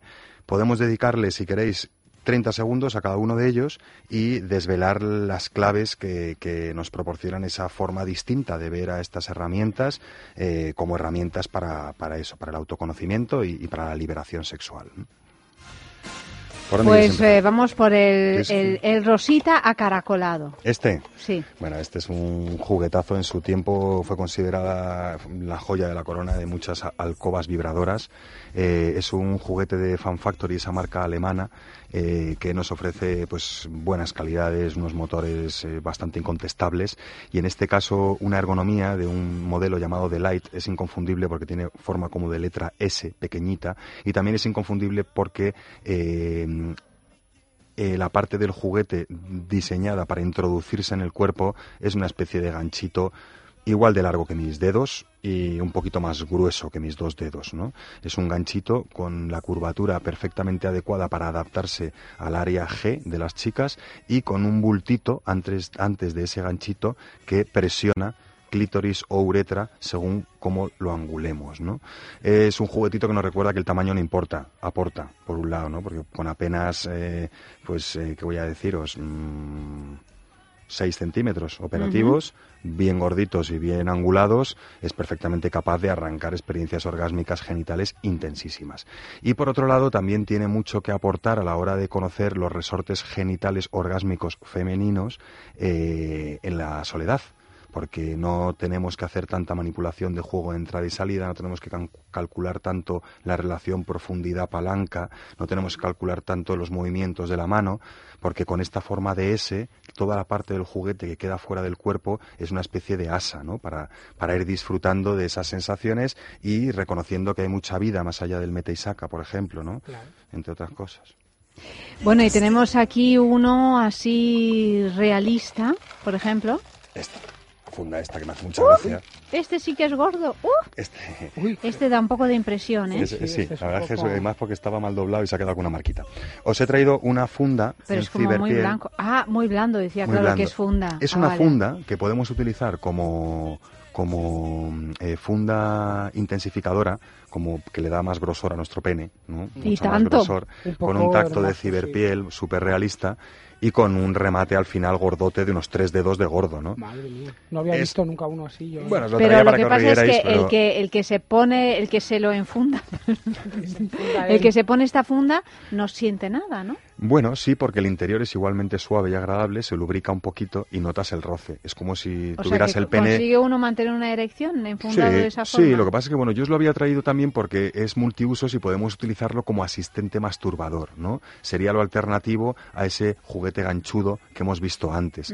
Eh, en la soledad de nuestra alcoba también podemos eh, ver la diferencia entre subir y bajar el escroto con una u otra angulación a uno u otro ritmo, entre quedarnos concentrados en la estimulación exclusiva del glande, en hacer diferentes estímulos sobre nuestro pene con diferentes tensiones pélvicas o con diferentes respiraciones. En definitiva, eh, conocer y reconocer el potencial, en este caso genital, que, que ofrecen nuestros penes. Más allá, insisto, lo que decíamos antes con ellas, eh, pues más allá de considerar que mi estimulación es subir y bajar el escroto. ¿no?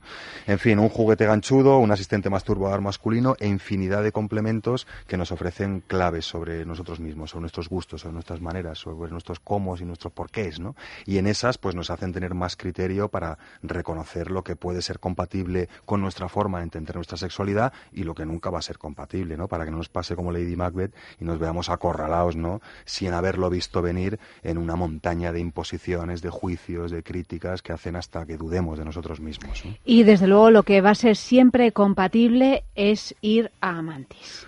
Pues la verdad que sí.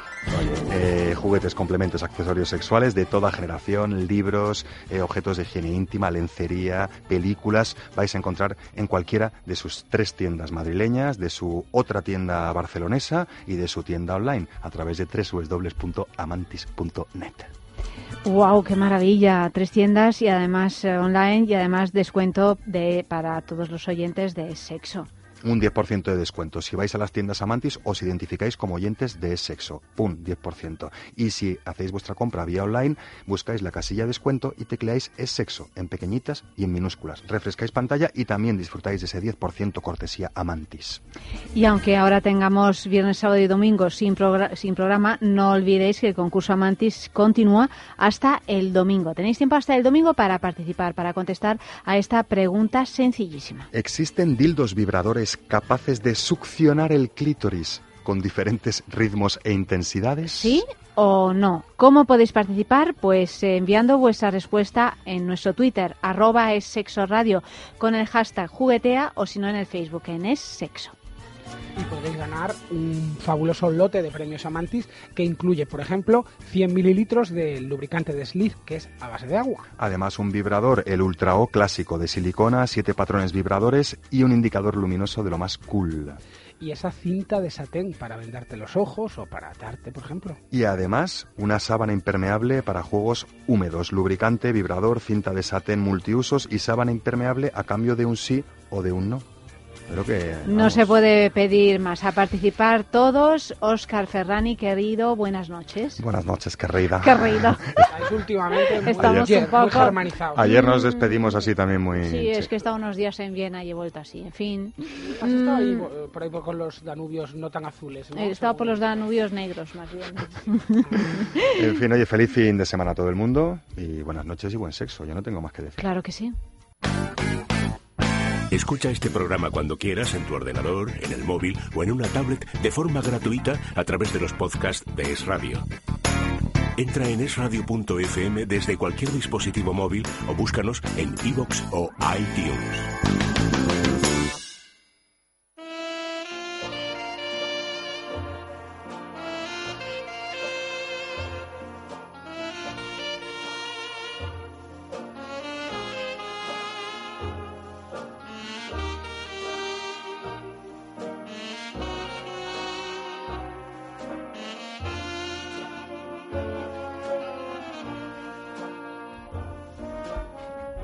Lo decíamos, ¿eh? lo veníamos anunciando que iba a llegar el gran Andrés Arconada. No sé si gran, pero aquí estoy. Hombre, gran, buenas, gran, buenas. gran, sí, Grande, sí, sí, el gran, grande. gran, Ande- gran y grande, las dos cosas. Muy grande, muy grande. Muy grande, muy, Muy grande. ¿Qué tal sí. tu semana, querido? Pues bueno, bien, he tenido unos días de, de descanso, ¿no? Por Ujú. aquello del puente, tú no, pero yo sí.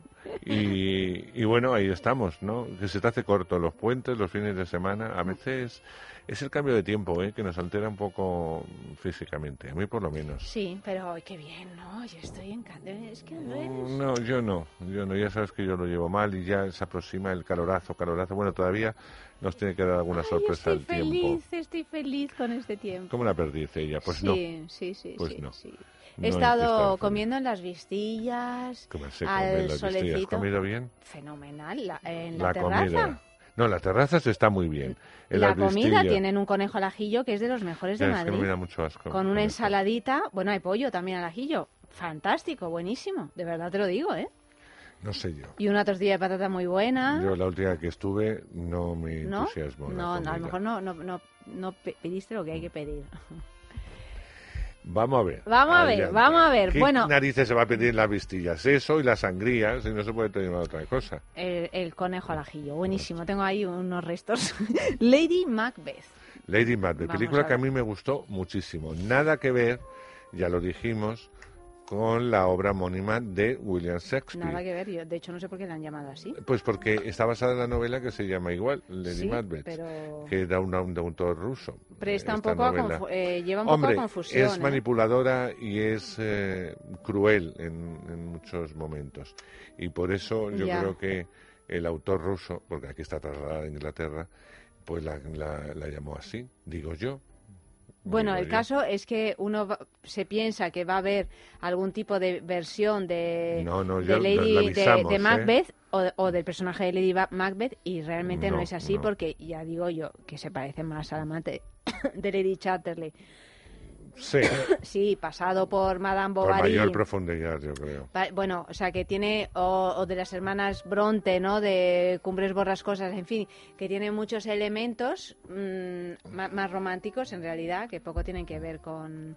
con, con La tragedia de sí. Shakespeare. Pero, pero bueno, os damos eh, algún dato. Una película dirigida por William Oldroyd, interpretada por Florence Pugh, Christopher Fairbank, bueno, y otros actores que no, no son No, tan son británicos, pero que no conocemos tanto. Y bueno, pues trata, es una historia que está ambientada en la Inglaterra rural, eh, allá por el año 1865. Catherine vive angustiada por culpa de su matrimonio con un hombre amargado, al que no quiere y que le dobla la, la edad, y de su fría y despiadada familia, cuando se embarca en un apasionado idilio con un joven trabajador de la finca de su marido.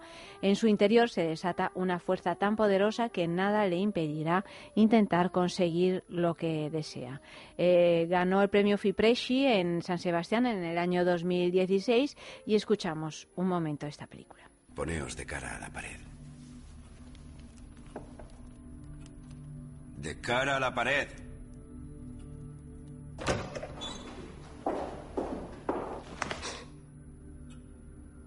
Mi padre os compró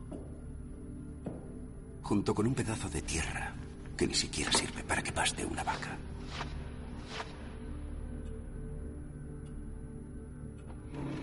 Y vos permaneceréis aquí sin salir con vuestro libro de oraciones.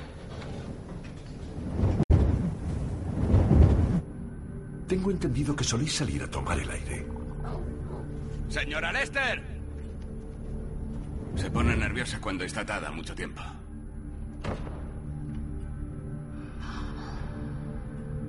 Ella lo estaba, señor.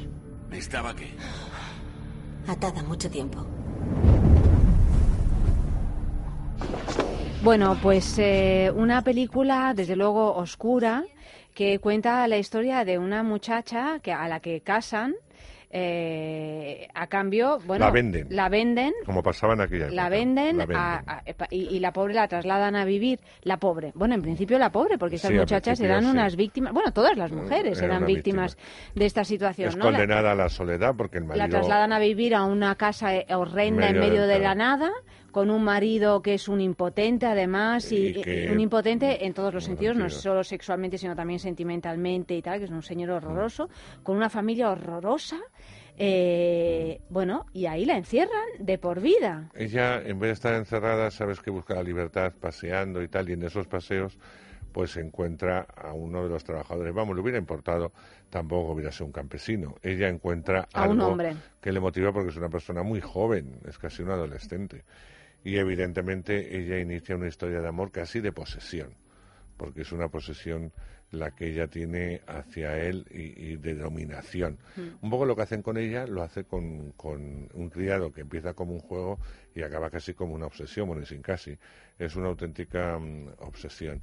Y en medio de todo esto hay una criada eh, que actúa como catalizador de muchas de las historias que están pasando. Bueno, ahí. porque es una criada que es la testigo de todo lo que está Una testigo muda, ¿no? porque en el fondo no puede contar nada de lo que hace su señora, ¿no? Bueno, y de hecho acaba quedándose muda de verdad, muda del susto, porque las cosas que hacen la señora pues acaban siendo al principio lógicas, porque uno dice, bueno, esta pobre chica, claro, es, es una esclava sexual, repetimos, pero además sin, sin peros, o sea, en esa época cogían a una chica virgen y casadera, la cambiaban, a, a- ¿no? Te la vendían a cambio de un trozo de tierra y de alguna prebenda y sobre todo de deshacerte de una mujer que no te iba a aportar nada en casa y, y- y se iba a otra familia, a otro lugar y adiós, muy buenas. Y Es si te iba bien, te iba bien y si te iba mal, Pues te iba mal. pues te iba mal, ¿no? O sea, solo te quedaba pegarte un tiro o tener un montón de hijos y yo qué sé, hacerte Mm. una composición de lugar, ¿no? Entonces, a la que eh, la verdad es que al principio es muy angustioso porque una, por, por lo menos yo me puse en ese lugar diciendo, bueno, menos mal, Dios mío, o sea... que vives donde vives. Ve- que- que- en el tiempo, tiempo en que vivo y, y- y, bueno, que las mujeres aquí, en otros lugares sí, no estamos sujetas a, a este tipo de, de situaciones. Entonces, durante un, momen- un rato de la película, los primeros minutos, pues todo lo que hace esta chica, pues claro, te parece lógico, te parece lógico que busque distracciones, que se enamorisque de un, de un criado, que es un, bueno, pues que está, es un hombre guapo y fuerte, aunque bastante guarrillo de aspecto. Eh, te parece bien incluso que cuando el marido se va, pues ella reproduzca una situación pseudo matrimonial con el amante y hasta ahí. Luego ya empiezan a suceder unas cosas que no son aceptables bajo ningún concepto y en ninguna situación, ¿no? Lo que pasa es que Con también un lo que final, con un eh, final tremendo. muy trágico, muy muy tremendo, es decir, es una película que va resbalando hacia lugares verdaderamente Claro. Y donde ¿no? esta chica que empezó siendo una adolescente triste y luego también risueña y enamoradiza, se va a convertir en casi una En Lady un. Macbeth. En ese sentido, sí. tiene algo que ver con el título, Sí. porque se convierte en una mujer mm, terrible. en un monstruo que solo quiere lo que quiere, o sea, quiere Mm. conseguir eh, lo que en realidad lo que le han arrebatado, pero está dispuesta Mm. a cargarse todo lo que tiene alrededor y además con una frialdad y una y una cosa que claro, o sea, Sí, sí, sí, sí. eh, es, es tremenda, ¿no? O sea, que es una película que en un cierto sentido engaña, ¿no? Porque al principio te parece que bueno, que va a ser la clásica historia que por desgracia ya conocemos de una mujer esclavizada y maltratada y tal y cual hasta que se convierte en una especie de, de thriller treme- tremebundo, ¿no? Sí, es realmente tremendo. Sí, dicho, dicho esto, a mí la película me ha gustado con algún pero, es decir, no comparto el entusiasmo absoluto que, que, tiene Andrés o otras amistades que la han visto, o sea, me parece una buena película, recomendable, de hecho, pero hay un, hay, a, eh, a partir de un determinado punto me cuesta más, más creer lo que está sucediendo allí.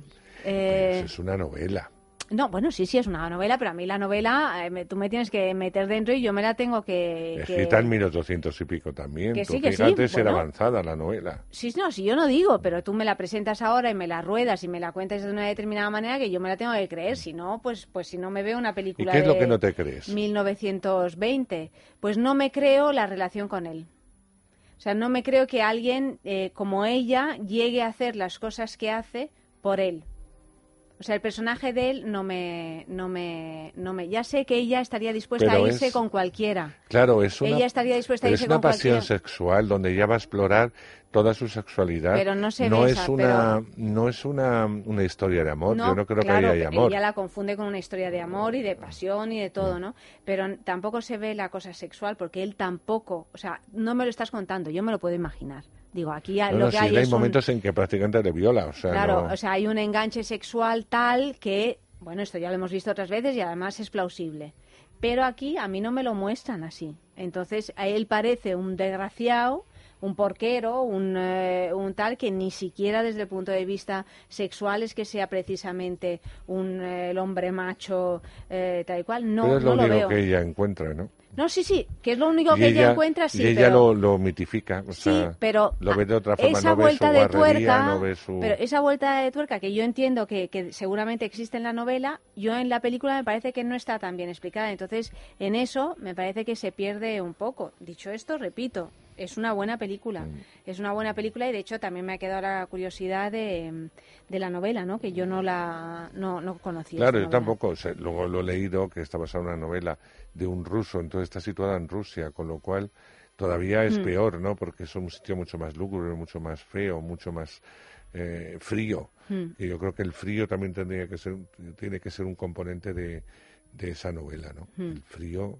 Sí, el frío y también es esta casa completamente desangelada, Claro, que ¿no? Que no tiene que de paredes desnudas, ¿no? De en la una antigua cosa Rusia o la sí, estepa. o cosa espartana así, verdaderamente tan Sí. poco acogedor, ¿no?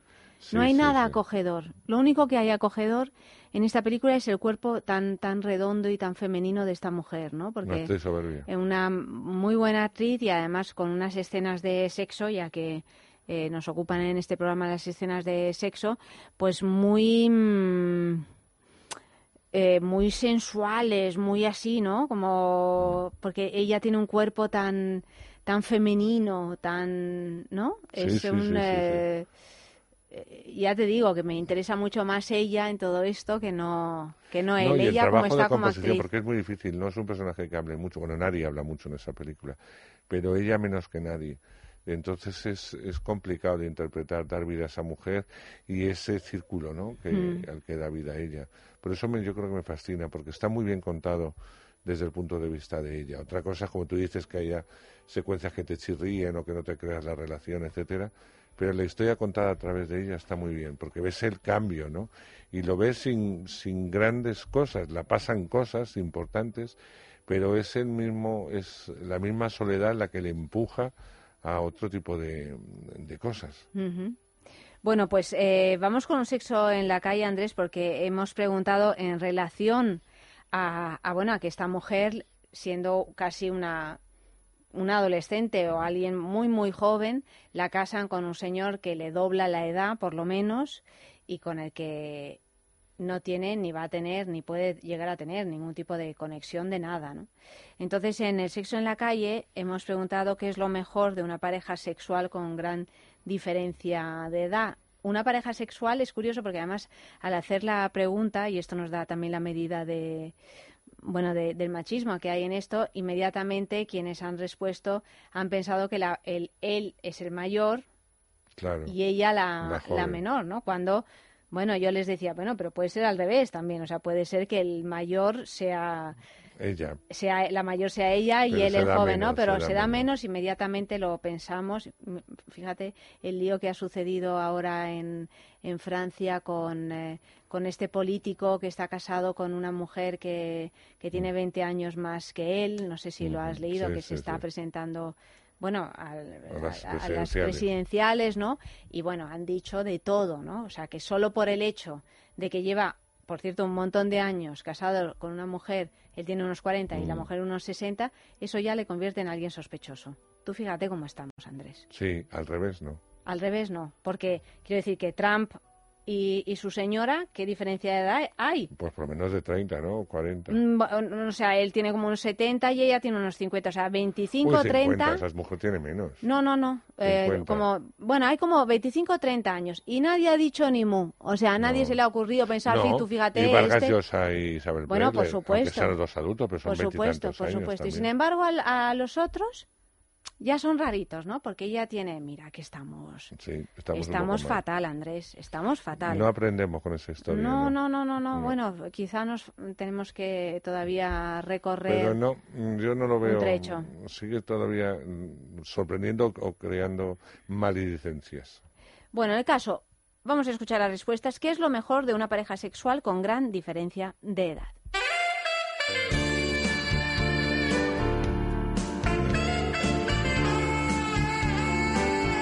Lo mejor en la experiencia, vamos, totalmente. La experiencia, como todos imaginamos.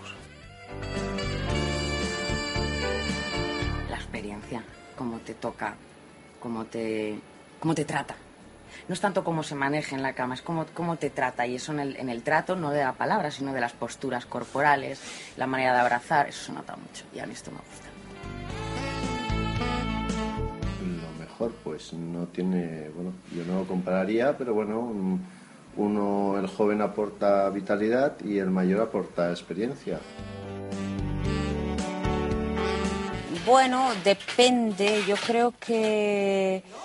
Hombre, la diferencia de edad introduce un hándicap por alguno de los dos lados, introduce un saludable. Puede introducir por un lado un saludable miedo.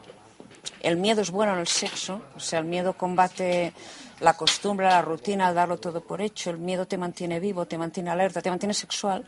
Y por otro lado es una fuente de conocimiento de experiencia. Eh, yo creo, sí, la diferencia de edad es un arma de doble filo. Mal llevada es peligrosa y bien llevada es instructiva.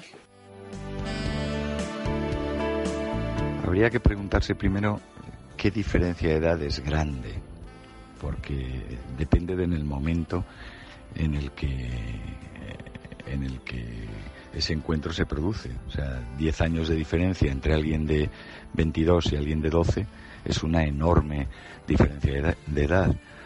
No te digo entre alguien de 45 y alguien de 15, pero a lo mejor entre alguien de 70 y alguien de 55 es prácticamente irrelevante. Se supone que hay una transmisión o un intercambio entre experiencia y lozanía. No, No me atrevería a decir que eh, una gran diferencia de edad es un elemento positivo o negativo per se.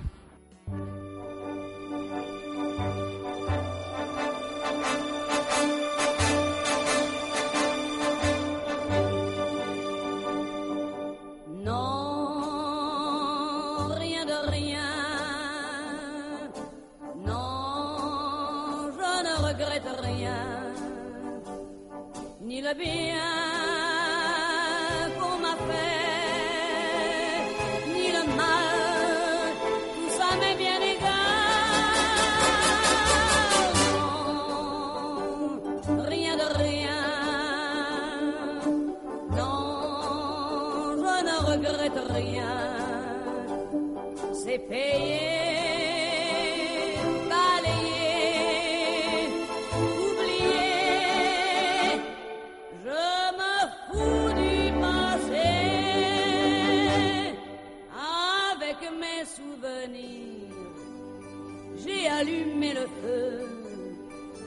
chagrins, mes plaisirs.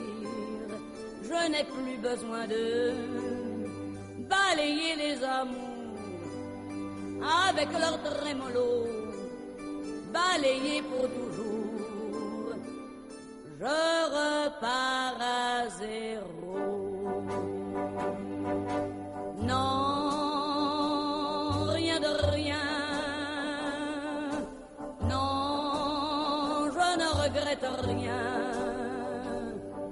Ni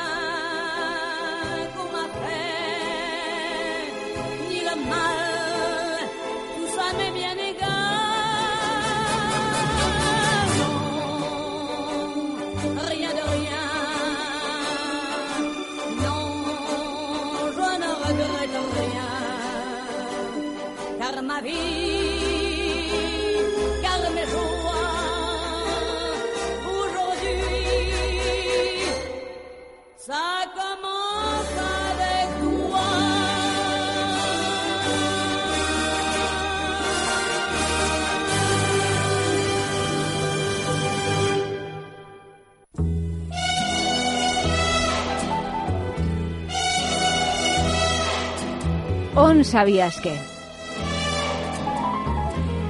El director William Oldroyd y la escritora Alice Birch empezaron sus carreras en el teatro, compartían representante y cuando les presentó enseguida vieron que tenían gustos muy parecidos. Birch había leído Lady Macbeth de Msensk, la novela rusa del año 1865 escrita por Nikolai Leskov y los temas que abordaba, la subordinación de las mujeres, la vida en las comunidades rurales y el amor ilícito apasionado, le parecieron perfectos para una obra cinematográfica. En cuanto Birch le contó la historia a Oldroyd, él también se fascinó.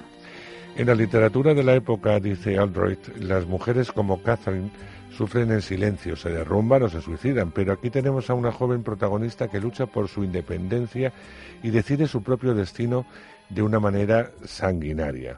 Se basaron en gran medida en la novela, pero también hicieron grandes cambios inventando el personaje de Ana, por ejemplo, o cambiando el final, ya que en el original Catherine es descubierta y castigada por sus crímenes. El equipo contó con una de las directoras de casting más respetadas de Reino Unido, Shahen Baing, para lograr lo que parecía ser muy complicado, encontrar a una niña inocente capaz de transformarse convincentemente en una asesina sin corazón, así como a un hombre que pudiera encarnar la cruda sexualidad de Sebastián para evolucionar hacia la culpabilidad y la locura. Afortunadamente, Bakes ya tenía una gran experiencia en casting de actores jóvenes y no profesionales. Sobre el casting de Florence Pugh como Catherine Aldroyd dice, la había visto en The Falling de Carol Morley y me quedé muy impresionado. The Falling es una, una muy conocida serie. Eh, era tan abierta y honesta, enseguida supimos que habíamos encontrado a alguien con el espíritu adecuado para hacer de Catherine. Una vez eh, tenían a su Catherine, la atención se centró en encontrar a Sebastián, su amante. Hicieron varias pruebas y Cosmo Jarvis, cantautor, director y casi un recién llegado al mundo de la interpretación, destacó. En cuanto le vieron con Florence, saltaron las chispas. El actor tiene un físico perfecto para encarnar a alguien que trabaja en la tierra, pero también tiene una vulnerabilidad que le pareció realmente interesante al director. El escritor ruso Nikolai Leskov empleó el nombre del personaje de Shakespeare por la fuerza y la valentía de su personaje principal, Catherine, una mujer capaz de luchar contra viento y marea de su destino, marcado por una época complicada, concretamente en la Inglaterra rural, como decíamos, de 1865. Que en 2016 coincidieran dos películas como Amor y Amistad y la presente, Lady Macbeth, nos deja claro que los cineastas de las islas mantienen la capacidad de encontrar nuevas aproximaciones a un motivo con tanta solera. En concreto, hablamos de dos cintas preocupadas por reexplorar el papel de la mujer en los ambientes nobiliarios de siglos pasados mediante la subversión de ciertos esquemas narrativos canónicos que ocultan lecturas morales.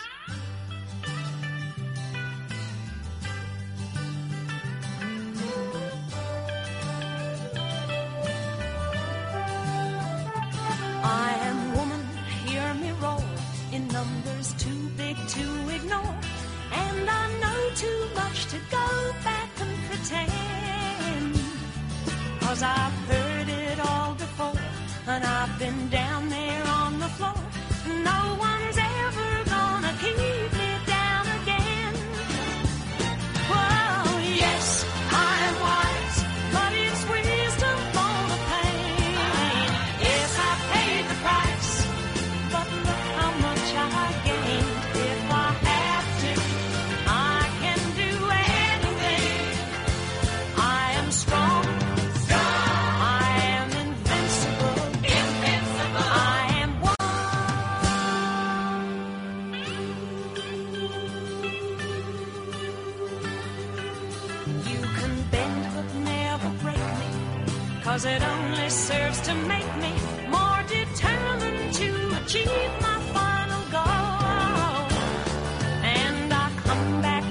stronger, not enough.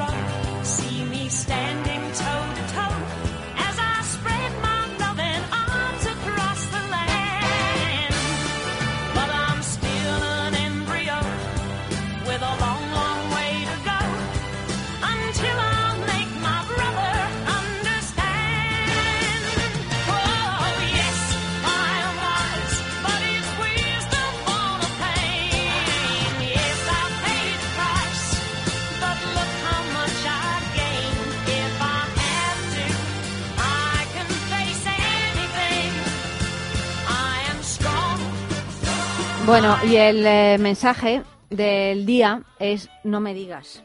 No me digas.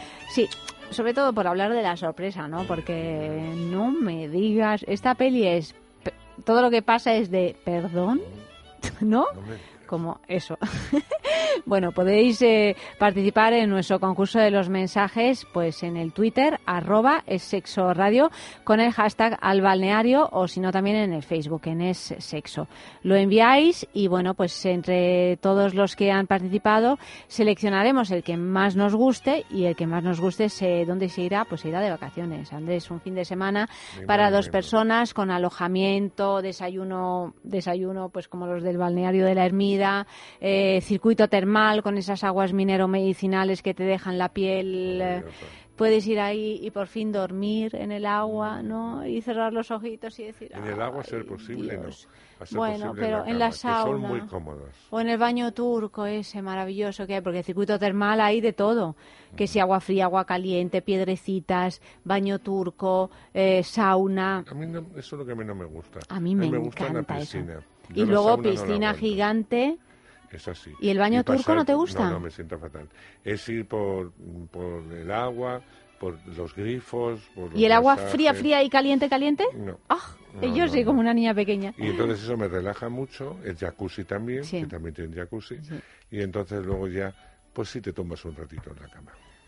Bueno, en fin, un planazo, un planazo para hacerlo en pareja o con amigos o como queráis. En fin, un fin de semana. solo, como claro que sí. un día Eva. Totalmente. Eva se marchó sola porque necesitaba desconectar. Sí, sí, y la sí. vino de maravilla. Le vino fenomenal, pues un, pues eso, fin de semana para dos, con alojamiento, desayuno, circuito termal, cena romántica, solo por escribir un mensaje. Os leemos algunos de los que han ido llegando, pero por favor, seguid escribiendo más. Por ejemplo, tenemos aquí a Manuel Belmont, que ha sido el ganador de este mes, y dice, no me digas, ¿me tocó? Sí, querido Manuel, te tocó.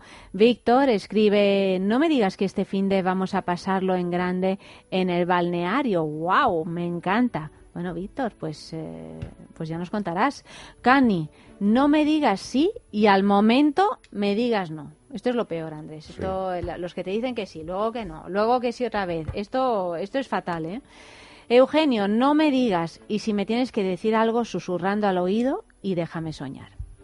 O sea, perdón, lo he leído mal. No me digas. Y si me tienes que decir algo, susúrramelo al oído y déjame soñar. Pablo Rubio escribe, no me digas, has preparado una cena romántica. ¿A ti hace mucho que no te preparan una cena romántica? Pues sí, he de ir al balneario. A mí prepararme cenas románticas tampoco muchas, ¿eh? La verdad. Ana María, no me digas ni más ni menos, ni más ni menos. Arancha, no me digas que no, porque sabes que es que sí. Y Rachel, no me digas que pare ahora que estamos en lo mejor. Y os leo uno último que dice, lo escribe Juan Carlos Rubio, no me digas nada de lo que te puedas arrepentir. Es verdad que a veces hablamos demasiado, ¿eh? Eso, y eso es estropeamos así. los momentos. Sí, es verdad. A veces calladito, eso de calladita Estás estás, más mejor, guapa sí, o estás más es guapo, verdad. pues eso es tal cual.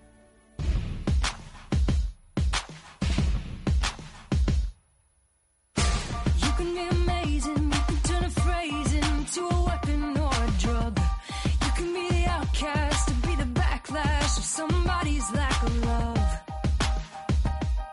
Or you can start speaking up. Nothing's gonna hurt you the way the words do when they settle near your skin. Kept on the inside and no sunlight. Sometimes a shadow wins. But I wonder what would happen if you say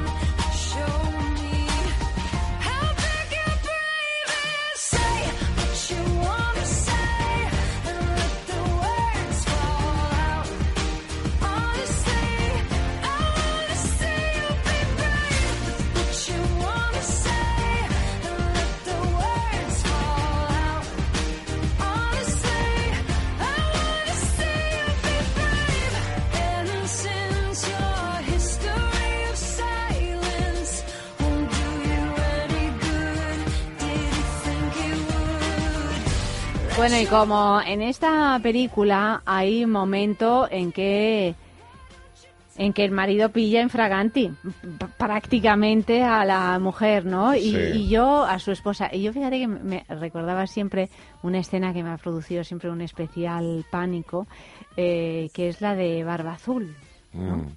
que es ese cuento aterrador eh, en el que en realidad ella no hace nada, pero ha hecho algo que no debía haber hecho y está casada con un psicópata. casado con un psicópata Y entonces el psicópata va a volver y ella no consigue borrar la mancha de sangre de la, de la llave del gabinete donde ha entrado y no Mm. podía haberlo abierto y donde ha descubierto que ahí están todas sus, Víctimas. sus eh, las víctimas de su marido, todas sus mujeres que las ha ido matando y colgando ahí como de mala manera, ¿no?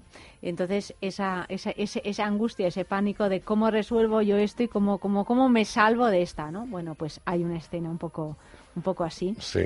en la, en la película y, y por lo tanto en el sexo en la calle hemos preguntado cómo reaccionarías si pillaras infragante a tu pareja con su amante, porque ese es un momento que bueno, cada uno tiene su teoría Y sobre qué hacer, ¿no? Y además eh, real, es decir, que ha sucedido más de una vez Hombre. y seguirá sucediendo.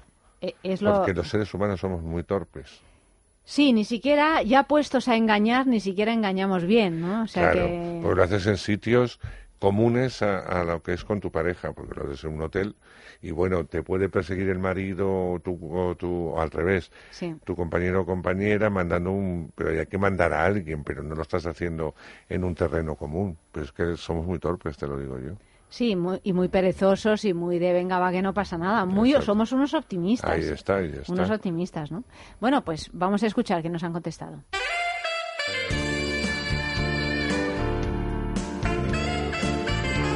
Si pillara a mi pareja con un amante, pues hombre, intentaría, intentaría encajarlo muy bien y luego intentar pues verme involucrado de alguna manera en la historia, ya que se ha dado, ¿no? Intentaría entenderle. Uf, lo he pensado muchas veces, no lo sé, hasta que no te ves en el momento no sabes, pero creo que me quedaría tan absorta que me daría la vuelta y me iría. No montaría ningún pollo, no tendría fuerza, no, no. Que va, yo no tengo que montar pollo a nadie, me iría y ya está.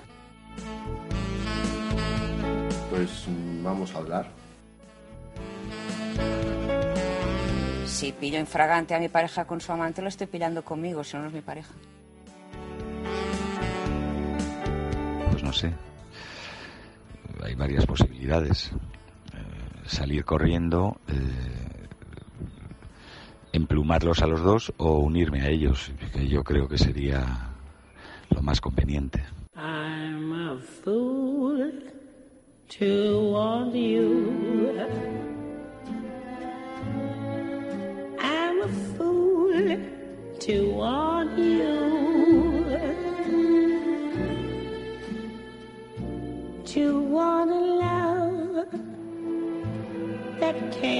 True. A love that's there are others too. I'm a fool to hold you. Such a fool to hold you.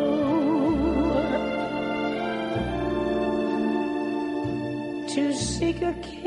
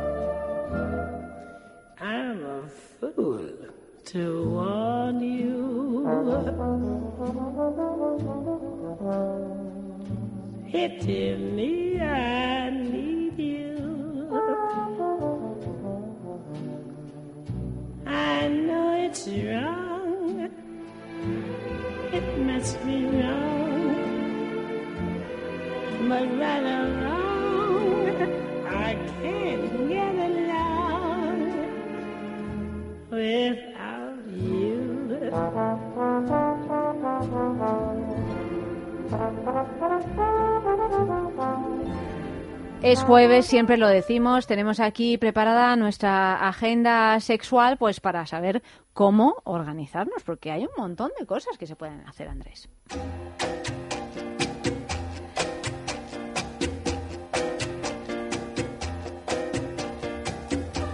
Este sábado 6 a las 9 de la noche en el Café La Palma en Madrid se celebra el Fetish Rock, un proyecto innovador y pionero en Europa que combina la buena música y el fetish.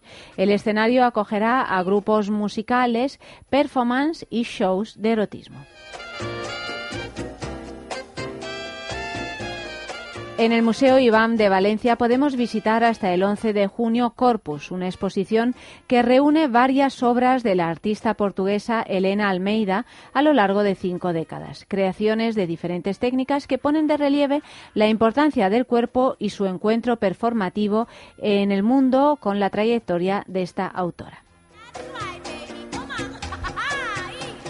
Y volvemos a Madrid y les llevamos a los placeres de Lola para asistir el, vier- el viernes al taller Cómo fortalecer el suelo pélvico. Aprende a utilizar las bolas chinas. Será de 7 a 9 de la noche.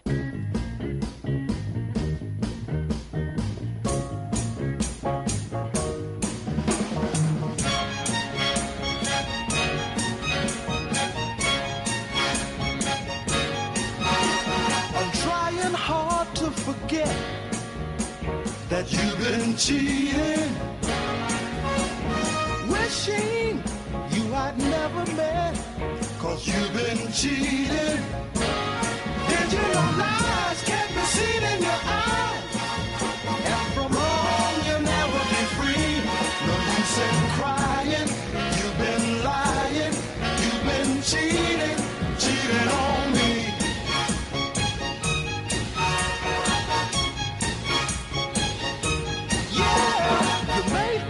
I know.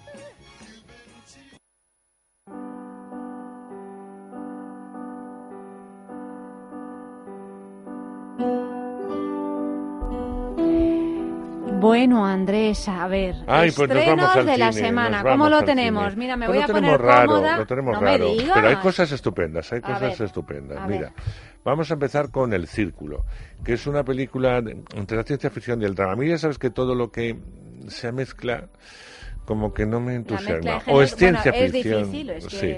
O es ciencia ficción o es drama. Yo la ciencia ficción con el terror tipo Alien, pues sí entro muy bien. Pero en, estas cosas que se mezclan todo, no. Y de hecho, a los norteamericanos no les ha gustado nada. Se estrenaba la semana pasada y viendo el box office del Círculo, eh, pues ha entrado en, me parece que en el séptimo octavo puesto con 9 millones de dólares de recaudación, que eso es nada de la nada. Eh, teniendo en cuenta que en el reparto está Emma Watson y Tom Hanks, que ya no es tampoco lo que parece. Tom Hanks, vamos a decirlo todo porque ya, pues yo no sé si por la edad o porque ya no conecta con las nuevas generaciones y porque yo creo que no elige los papeles adecuados, pero ese es un, es un problema yo creo que mío, pero no está en el punto que estaba, como le pasa a Julia Roberts, que como no encuentre un, un buen vehículo, pues todos sabemos que lo que le están ofreciendo tampoco es muy allá y tampoco eh, cumple las expectativas de una actriz que ha sido una estrella y que debería ahora ser actriz, tener la transición, pues que, que, hombre, no te voy a decir que sea Meryl Streep, que siempre fue actriz y nunca estrella, pero que puedan tener otras actrices como Jessica Lange, por poner un ejemplo, en la que empezó siendo la guapa de la historia, eh, ya en King Kong hizo otras guapas como Tutsi, etcétera, y poco a poco fue o supo muy bien encadenar sus trabajos para con- hoy ser considerada una actriz soberbia. Todavía le quedan unos años a ella para llegar a la edad de, de, Jessica Lange o de Susan Sarandon, pero evidentemente o va por ahí o esta chica dentro de, de nada eh, se estrella. Pues Tom Hanks yo creo que poco a poco comienza a estrellarse porque sus últimas películas no han sido ningún éxito, quitando un poco Sully, pero porque detrás firmaba Clint Eastwood, que ya sabes que tiene eh, legiones de fans en todo el mundo. En esta ocasión se nos cuenta la, historia de una chica, que es el personaje de, de Emma Watson, que eh, bueno tiene todo es, es una fundamentalmente es una mujer muy ambiciosa una chica muy ambiciosa va a entrar en una empresa de alta tecnología va a ir subiendo escaños a una velocidad muy rápida y su jefe el personaje de Tom Hanks se va a fijar eh, en ella y le va a presentar, no sé si un experimento, pero sí le va a proponer un trabajo en el que eh, no hay que tener demasiada ética, en el que vas a poder cambiar no solamente tu vida, sino también la, eh, la vida de tu círculo más cercano. Y evidentemente va a haber eh, muchas cosas. Hasta ahí voy a leer, porque si no ya os cuento la peli. Yo creo que el guion es confuso, que en muchos momentos es aburrido, que no sabes muy bien eh, qué es lo que quiere contar y que mm, tanto Emma Watson como Tom Hanks, que hacen lo que pueden, son personajes que son muy difíciles de hincar el diente porque no, no tienen empatía, no tienen... A mí no me gusta cómo están, están escritos. Así que no creo que sea una buena película, pero muchos caerán eh, porque está Emma Watson, repito, triunfando con La Bella y la Bestia en todo el mundo, y Tom Hanks, que no hay que presentarle porque es muy muy conocido. De ahí nos vamos a ir a una película española que yo no sabía que estaba basada en una novela eh, y que después de ver la película me han entrado ganas de, de leerlas y que es El jugador de, de ajedrez. Eh, yo la vi en el pasado Festival de Cine en Español de, de Málaga. El único pero que yo pongo es que mm, está interpretada por Marc Clotet. No es que tenga nada en contra de este muchacho, pero yo creo que se hubiera necesitado un actor con una mayor presencia, con mucha mayor fuerza. eh, Pero el jugador de ajedrez es una novela. es una ¿De novela, pues no lo sé, pero, Ajá. pero sé que está basado en, en, una, en Sí. una novela. Os cuento un poquito de qué va el jugador. Estaba mirando a ver precisamente eso, si, si veía en algún lado eh, en qué novela está basado. Pero bueno, eh, creo que tiene el mismo, el mismo título. La historia es la siguiente. Estamos en el año 1934 en España época convulsa porque eh, políticamente porque ya sabemos lo que pasó después que fue el estallido de la guerra civil española. Bueno nuestro protagonista eh, Diego es un hombre eh, que fundamentalmente da clases de ajedrez. Es un hombre bueno de esos hombres buenos honestos. Le gusta mucho eh, el ajedrez es un maestro eh, en ello y bueno pues como te digo políticamente no es un hombre muy significado, ni para un lado ni para el otro. Está casado con una mujer francesa, de la cual tiene una hija, y una vez que estalla la guerra civil y sobre todo la posguerra, pues se da cuenta de, lo imposible que es todo, de la falta de libertad, de que algunos amigos han perdido la vida y que es algo que no quiere continuar en, en el país. Y va a acompañar a su mujer a Francia a emprender una nueva vida. Con tal mala fortuna que cuando llega estamos en una Francia eh, pues dominada por los nazis porque estamos ya en plena Segunda Guerra eh, Mundial. Él que sigo diciendo que no comete ningún tipo de delito ni políticamente se significa con nada, es eh, encarcelado, apresado por los eh, por Es los una na- novela escrita por, perdona que te interrumpa, Sí. Andrés, Julio Castedo. Bueno, pues por Julio Castelo. Ujú. Bueno, pues este, este hombre es encarcelado, injustamente digo, porque un pretendiente de su mujer, que su mujer no es que le haga caso, pero un pretendiente de su mujer, le acusa a este de espía. Y entonces los nazis, sin mayor prejuicio, le meten en una cárcel donde está lleno de presos políticos que van muriendo poco a poco, como pasaba en las cárceles eh, de los nazis. Él se salva porque tiene la suerte de que un coronel el, jefe de la prisión le gusta el ajedrez entonces va entablando con él partidas de ajedrez que van durando casi pues hasta el final de, de la ocupación nazi. Pero es verdad que su vida va a cambiar, es verdad que nadie sabe que está vivo y es verdad que si sale en un momento dado eh, él se va a encontrar con algo que no ha buscado, porque él, su vida, y hay una parte muy importante, es el ajedrez, pero también es el amor a su mujer y evidentemente a otras cosas, ¿no? Es una película muy emocionante, muy bien, muy bien hecha, está muy bien dirigida, habla de sentimientos fundamentalmente, y a mí esas películas me, enternecen y me gustan. Insisto, que el reparto está estupendo, pero que yo no hubiera puesto a Marc Clotet, a pesar de que está trabajando las cosas como son, como protagonista de, de esta película, sino un actor más, eh, yo creo que con mayor carisma, para que Sí, nos sí, sí, entendamos. sí. Aparte que yo creo que comercialmente a la película le hubiera ido eh, mucho mejor.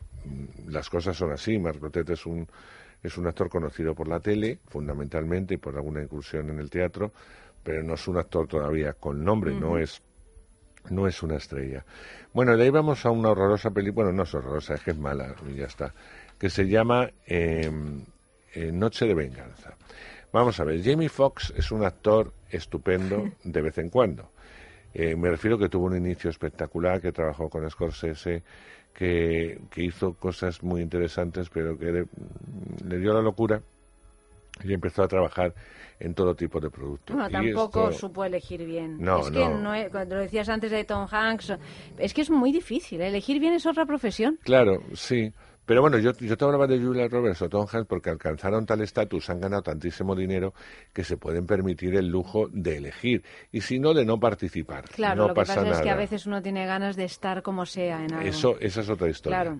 No es el caso de Jamie Mm. Foxx, que no ha sido nunca una estrella. Entonces, lo peor que le puede pasar es crear un vehículo cinematográfico alrededor de él. Porque es verdad que cuando se crea una película alrededor de una estrella, a veces funciona y otras no. Es decir, a Tom Cruise le funciona muy bien Misión Imposible. El resto no le funciona tan bien. Pero bueno, está creado a su alrededor. Todos sus proyectos van a su alrededor. Tampoco se mete en camisas de once varas y es una pena. Porque no es mal actor, como ha demostrado en alguna ocasión, pero se queda en eso. Hombre, ya empieza a tener edad para que deje de correr encima de un avión, detrás de un avión o en un rascacielos Sí, sí, sí. y empieza a hacer otro tipo de cosas que no sabemos si lo sabrá hacer porque de momento lo último que nos llegará de él será la momia, una nueva versión de la momia en la que él no va a hacer de momia, aunque podría, pero no lo va a hacer. Así que bueno, me centro en, en- Jamie Foxx. Bueno, pues en esta ocasión, Noche de Venganza es de esas películas que uno se sienta y dice, y esto ya salía en tal lado y la otro, el otro ya lo he visto en tal. ¡Qué y, y empiezas a ver mm, y tal, y esto me suena de... no Empiezas sé a ver qué. tu vida entera no, la pasar. empiezas a ver en películas de este tipo de, de- de género de acción y dices, y esto va a acabar así. Con lo cual, eh, según sales del cine se te va olvidando la película, porque son de usar y tirar. Perdón por la expresión, pero es esa. O sea, uno la ve, como Sí, puede sí, ver sí. una película en el sillón de su casa un sábado o un domingo sin que te cueste un duro, la ves y dices, bueno, pues ya está. Pues Eh, vista. Ya te- incluso puedes hacer otras cosas que no pasa absolutamente nada porque sigues el argumento. Es muy sencillo y verás cómo te suena. Hablamos de empieza la película con un golpe a unos mafiosos se supone, a unos gángsters, le van a robar eh, van a robar droga. Esto resulta que son dos policías, uno de ellos Jamie Foxx, pero evidentemente no va a ser malo. Todos imaginamos esto es que no es normal. Y claro, no es normal porque él es un policía infiltrado de asuntos internos para averiguar un poco toda la corrupción que hay dentro de la policía mm, por el tema drogas y, otras cosas unidas a, a mafiosos. Claro que no cuenta con los mafiosos que se ha robado, que es muy peligroso. Eh, entonces le van a exigir que devuelva eh, esa droga o han secuestrado al hijo, que tiene unos 16 años, o van a por el hijo. Entonces se lo llevan a un casino que hay en Las Vegas y ahí el dinero, mm, si no, no habría película, como que no va a encontrarse nunca, el dinero no, eh, la droga, y va de una mano a otra y ahí está el, el kit de la cuestión, a quién matan, a quién lo matan, quién se muere y quién no se muere. Y no hay más, o sea, el guion es, es lo que es. Es malo, mm, malo, mal escrito, y sí, bueno, pues que es un tipo de producción que está muy bien hecho, a las secuencias de acción y tal, ya, pero no vale nada. También pinchazo en, en los USA, absoluto pinchazo. Hay una película española que me ha gustado muchísimo, eh, pero mucho, eh, que hablamos, habla de, de una historia eh, que puede ocurrir en cualquier momento. En este caso, la historia no la, no la sitúan en el 2004, creo recordar. Está interpretado por Elvira Mínguez, como siempre digo, magnífica actriz que es capaz de hacer todo. O sea, yo yo es que digo, no sé cómo lo hace, pero lo hace muy bien. Se llama Pasaje al Amanecer. Bueno, está interpretado, como os decíamos, por Elvira Mínguez, eh, Lola Herrera, que hace la abuela, Ruth Díaz, que la veíamos, que la descubríamos en Tarde para la Ira de, de Raúl Arevalo, que estuvo nominada eh, a los Goya, Carlos Francino, Antonio Valero, que hace el padre, Andrea Duro, que no ha tenido la suerte de Úrsula Corberó, que tiene una proyección tremenda, que esta chica sale de física y química, y que también es muy buena actriz, pero por lo que Mm. sea, no tiene la proyección que tiene Úrsula. Y sobre todo por Nicolás Coronado. Nicolás Coronado, hijo de José Coronado y Paola Dominguín, es verdad que cada día tiene una mejor proyección como actor. Eh, poco a poco ha ido creciendo con pequeños papeles. Este es un, un gran protagonista y exigía mucha responsabilidad y está estupendo. Ahora mismo tiene una serie de televisión diaria y la semana que viene estrena otra película. Y bueno, él hizo sus pinitos, no, hizo mucho como, eh, como modelo, eh, porque tiene mucho de Bosé, tiene la postura de su padre, pero tiene luego mucho ese aire elegante que tienen los, eh, Los los Bosé. Y evidentemente eh, es buen actor, también es un actor que se ha preparado en escuelas, etcétera, y nos cuenta la historia precisamente de un periodista, un fotoperiodista, ¿no? Él está muy conmocionado con todo lo que está pasando en la guerra de Irak, está viendo fotos, está viendo reportajes en lo que es terrible, en los refugiados, en las masacres, bueno, algo que está pasando hoy en día en otros sitios, pero es, es lo mismo, y decide el día de Nochebuena, que es cuando se reúne toda la familia, pues decirle a sus padres y a su hermana y a su abuela eh, que se va a ir a Irak, a uno de los sitios más conflictivos, porque es una necesidad vital el ir allí y evidentemente hacer fotos y contar lo que está pasando eh, desde allí. Ni la novia, que es el personaje de, Andrea Duro, mm, ni la madre, bajo ningún concepto, el padre más conciliador, la hermana tampoco entiende eh, demasiado bien, eh, todo lo que pasa va, va a convertirse realmente en un drama, no en un drama fuerte, sino en un drama cotidiano, algo que puede pasar en la realidad si alguien te comunica una cosa tan, tan fuerte, Tan fuerte. como esa. Muy bien contada, muy bien interpretada, muy bien dirigida y que es una auténtica sorpresa, que irá a muy poquitos cines porque su distribuidora es muy pequeñita y es una auténtica pena, pero Pasaje al Amanecer es algo a tener en cuenta. Bueno, pues nos quedamos con esta buena película española. Yo tengo mucha curiosidad de Sí, ver la a tienes que este ver, y tienes que ver a. Nicolás, sí. Así es que, pues eso, Andrés, muchísimas Un gracias. placer. La semana que viene vamos a hablar de, De una Bajo- película que se estrena esa misma semana. Bajo, el Sol, se Bajo llama. el Sol. Y, y bueno, pues... eh, Película de la antigua Yugoslavia, vamos a decirlo así. Bien. Porque ahora no sé si es croata, si es eslovena, es que yo me pierdo ya con tanto país. ¿Es triste? Son tres historias de amor. Ah, Tres historias de amor en tres tiempos de conflicto. Vale. En la antigua Yugoslavia.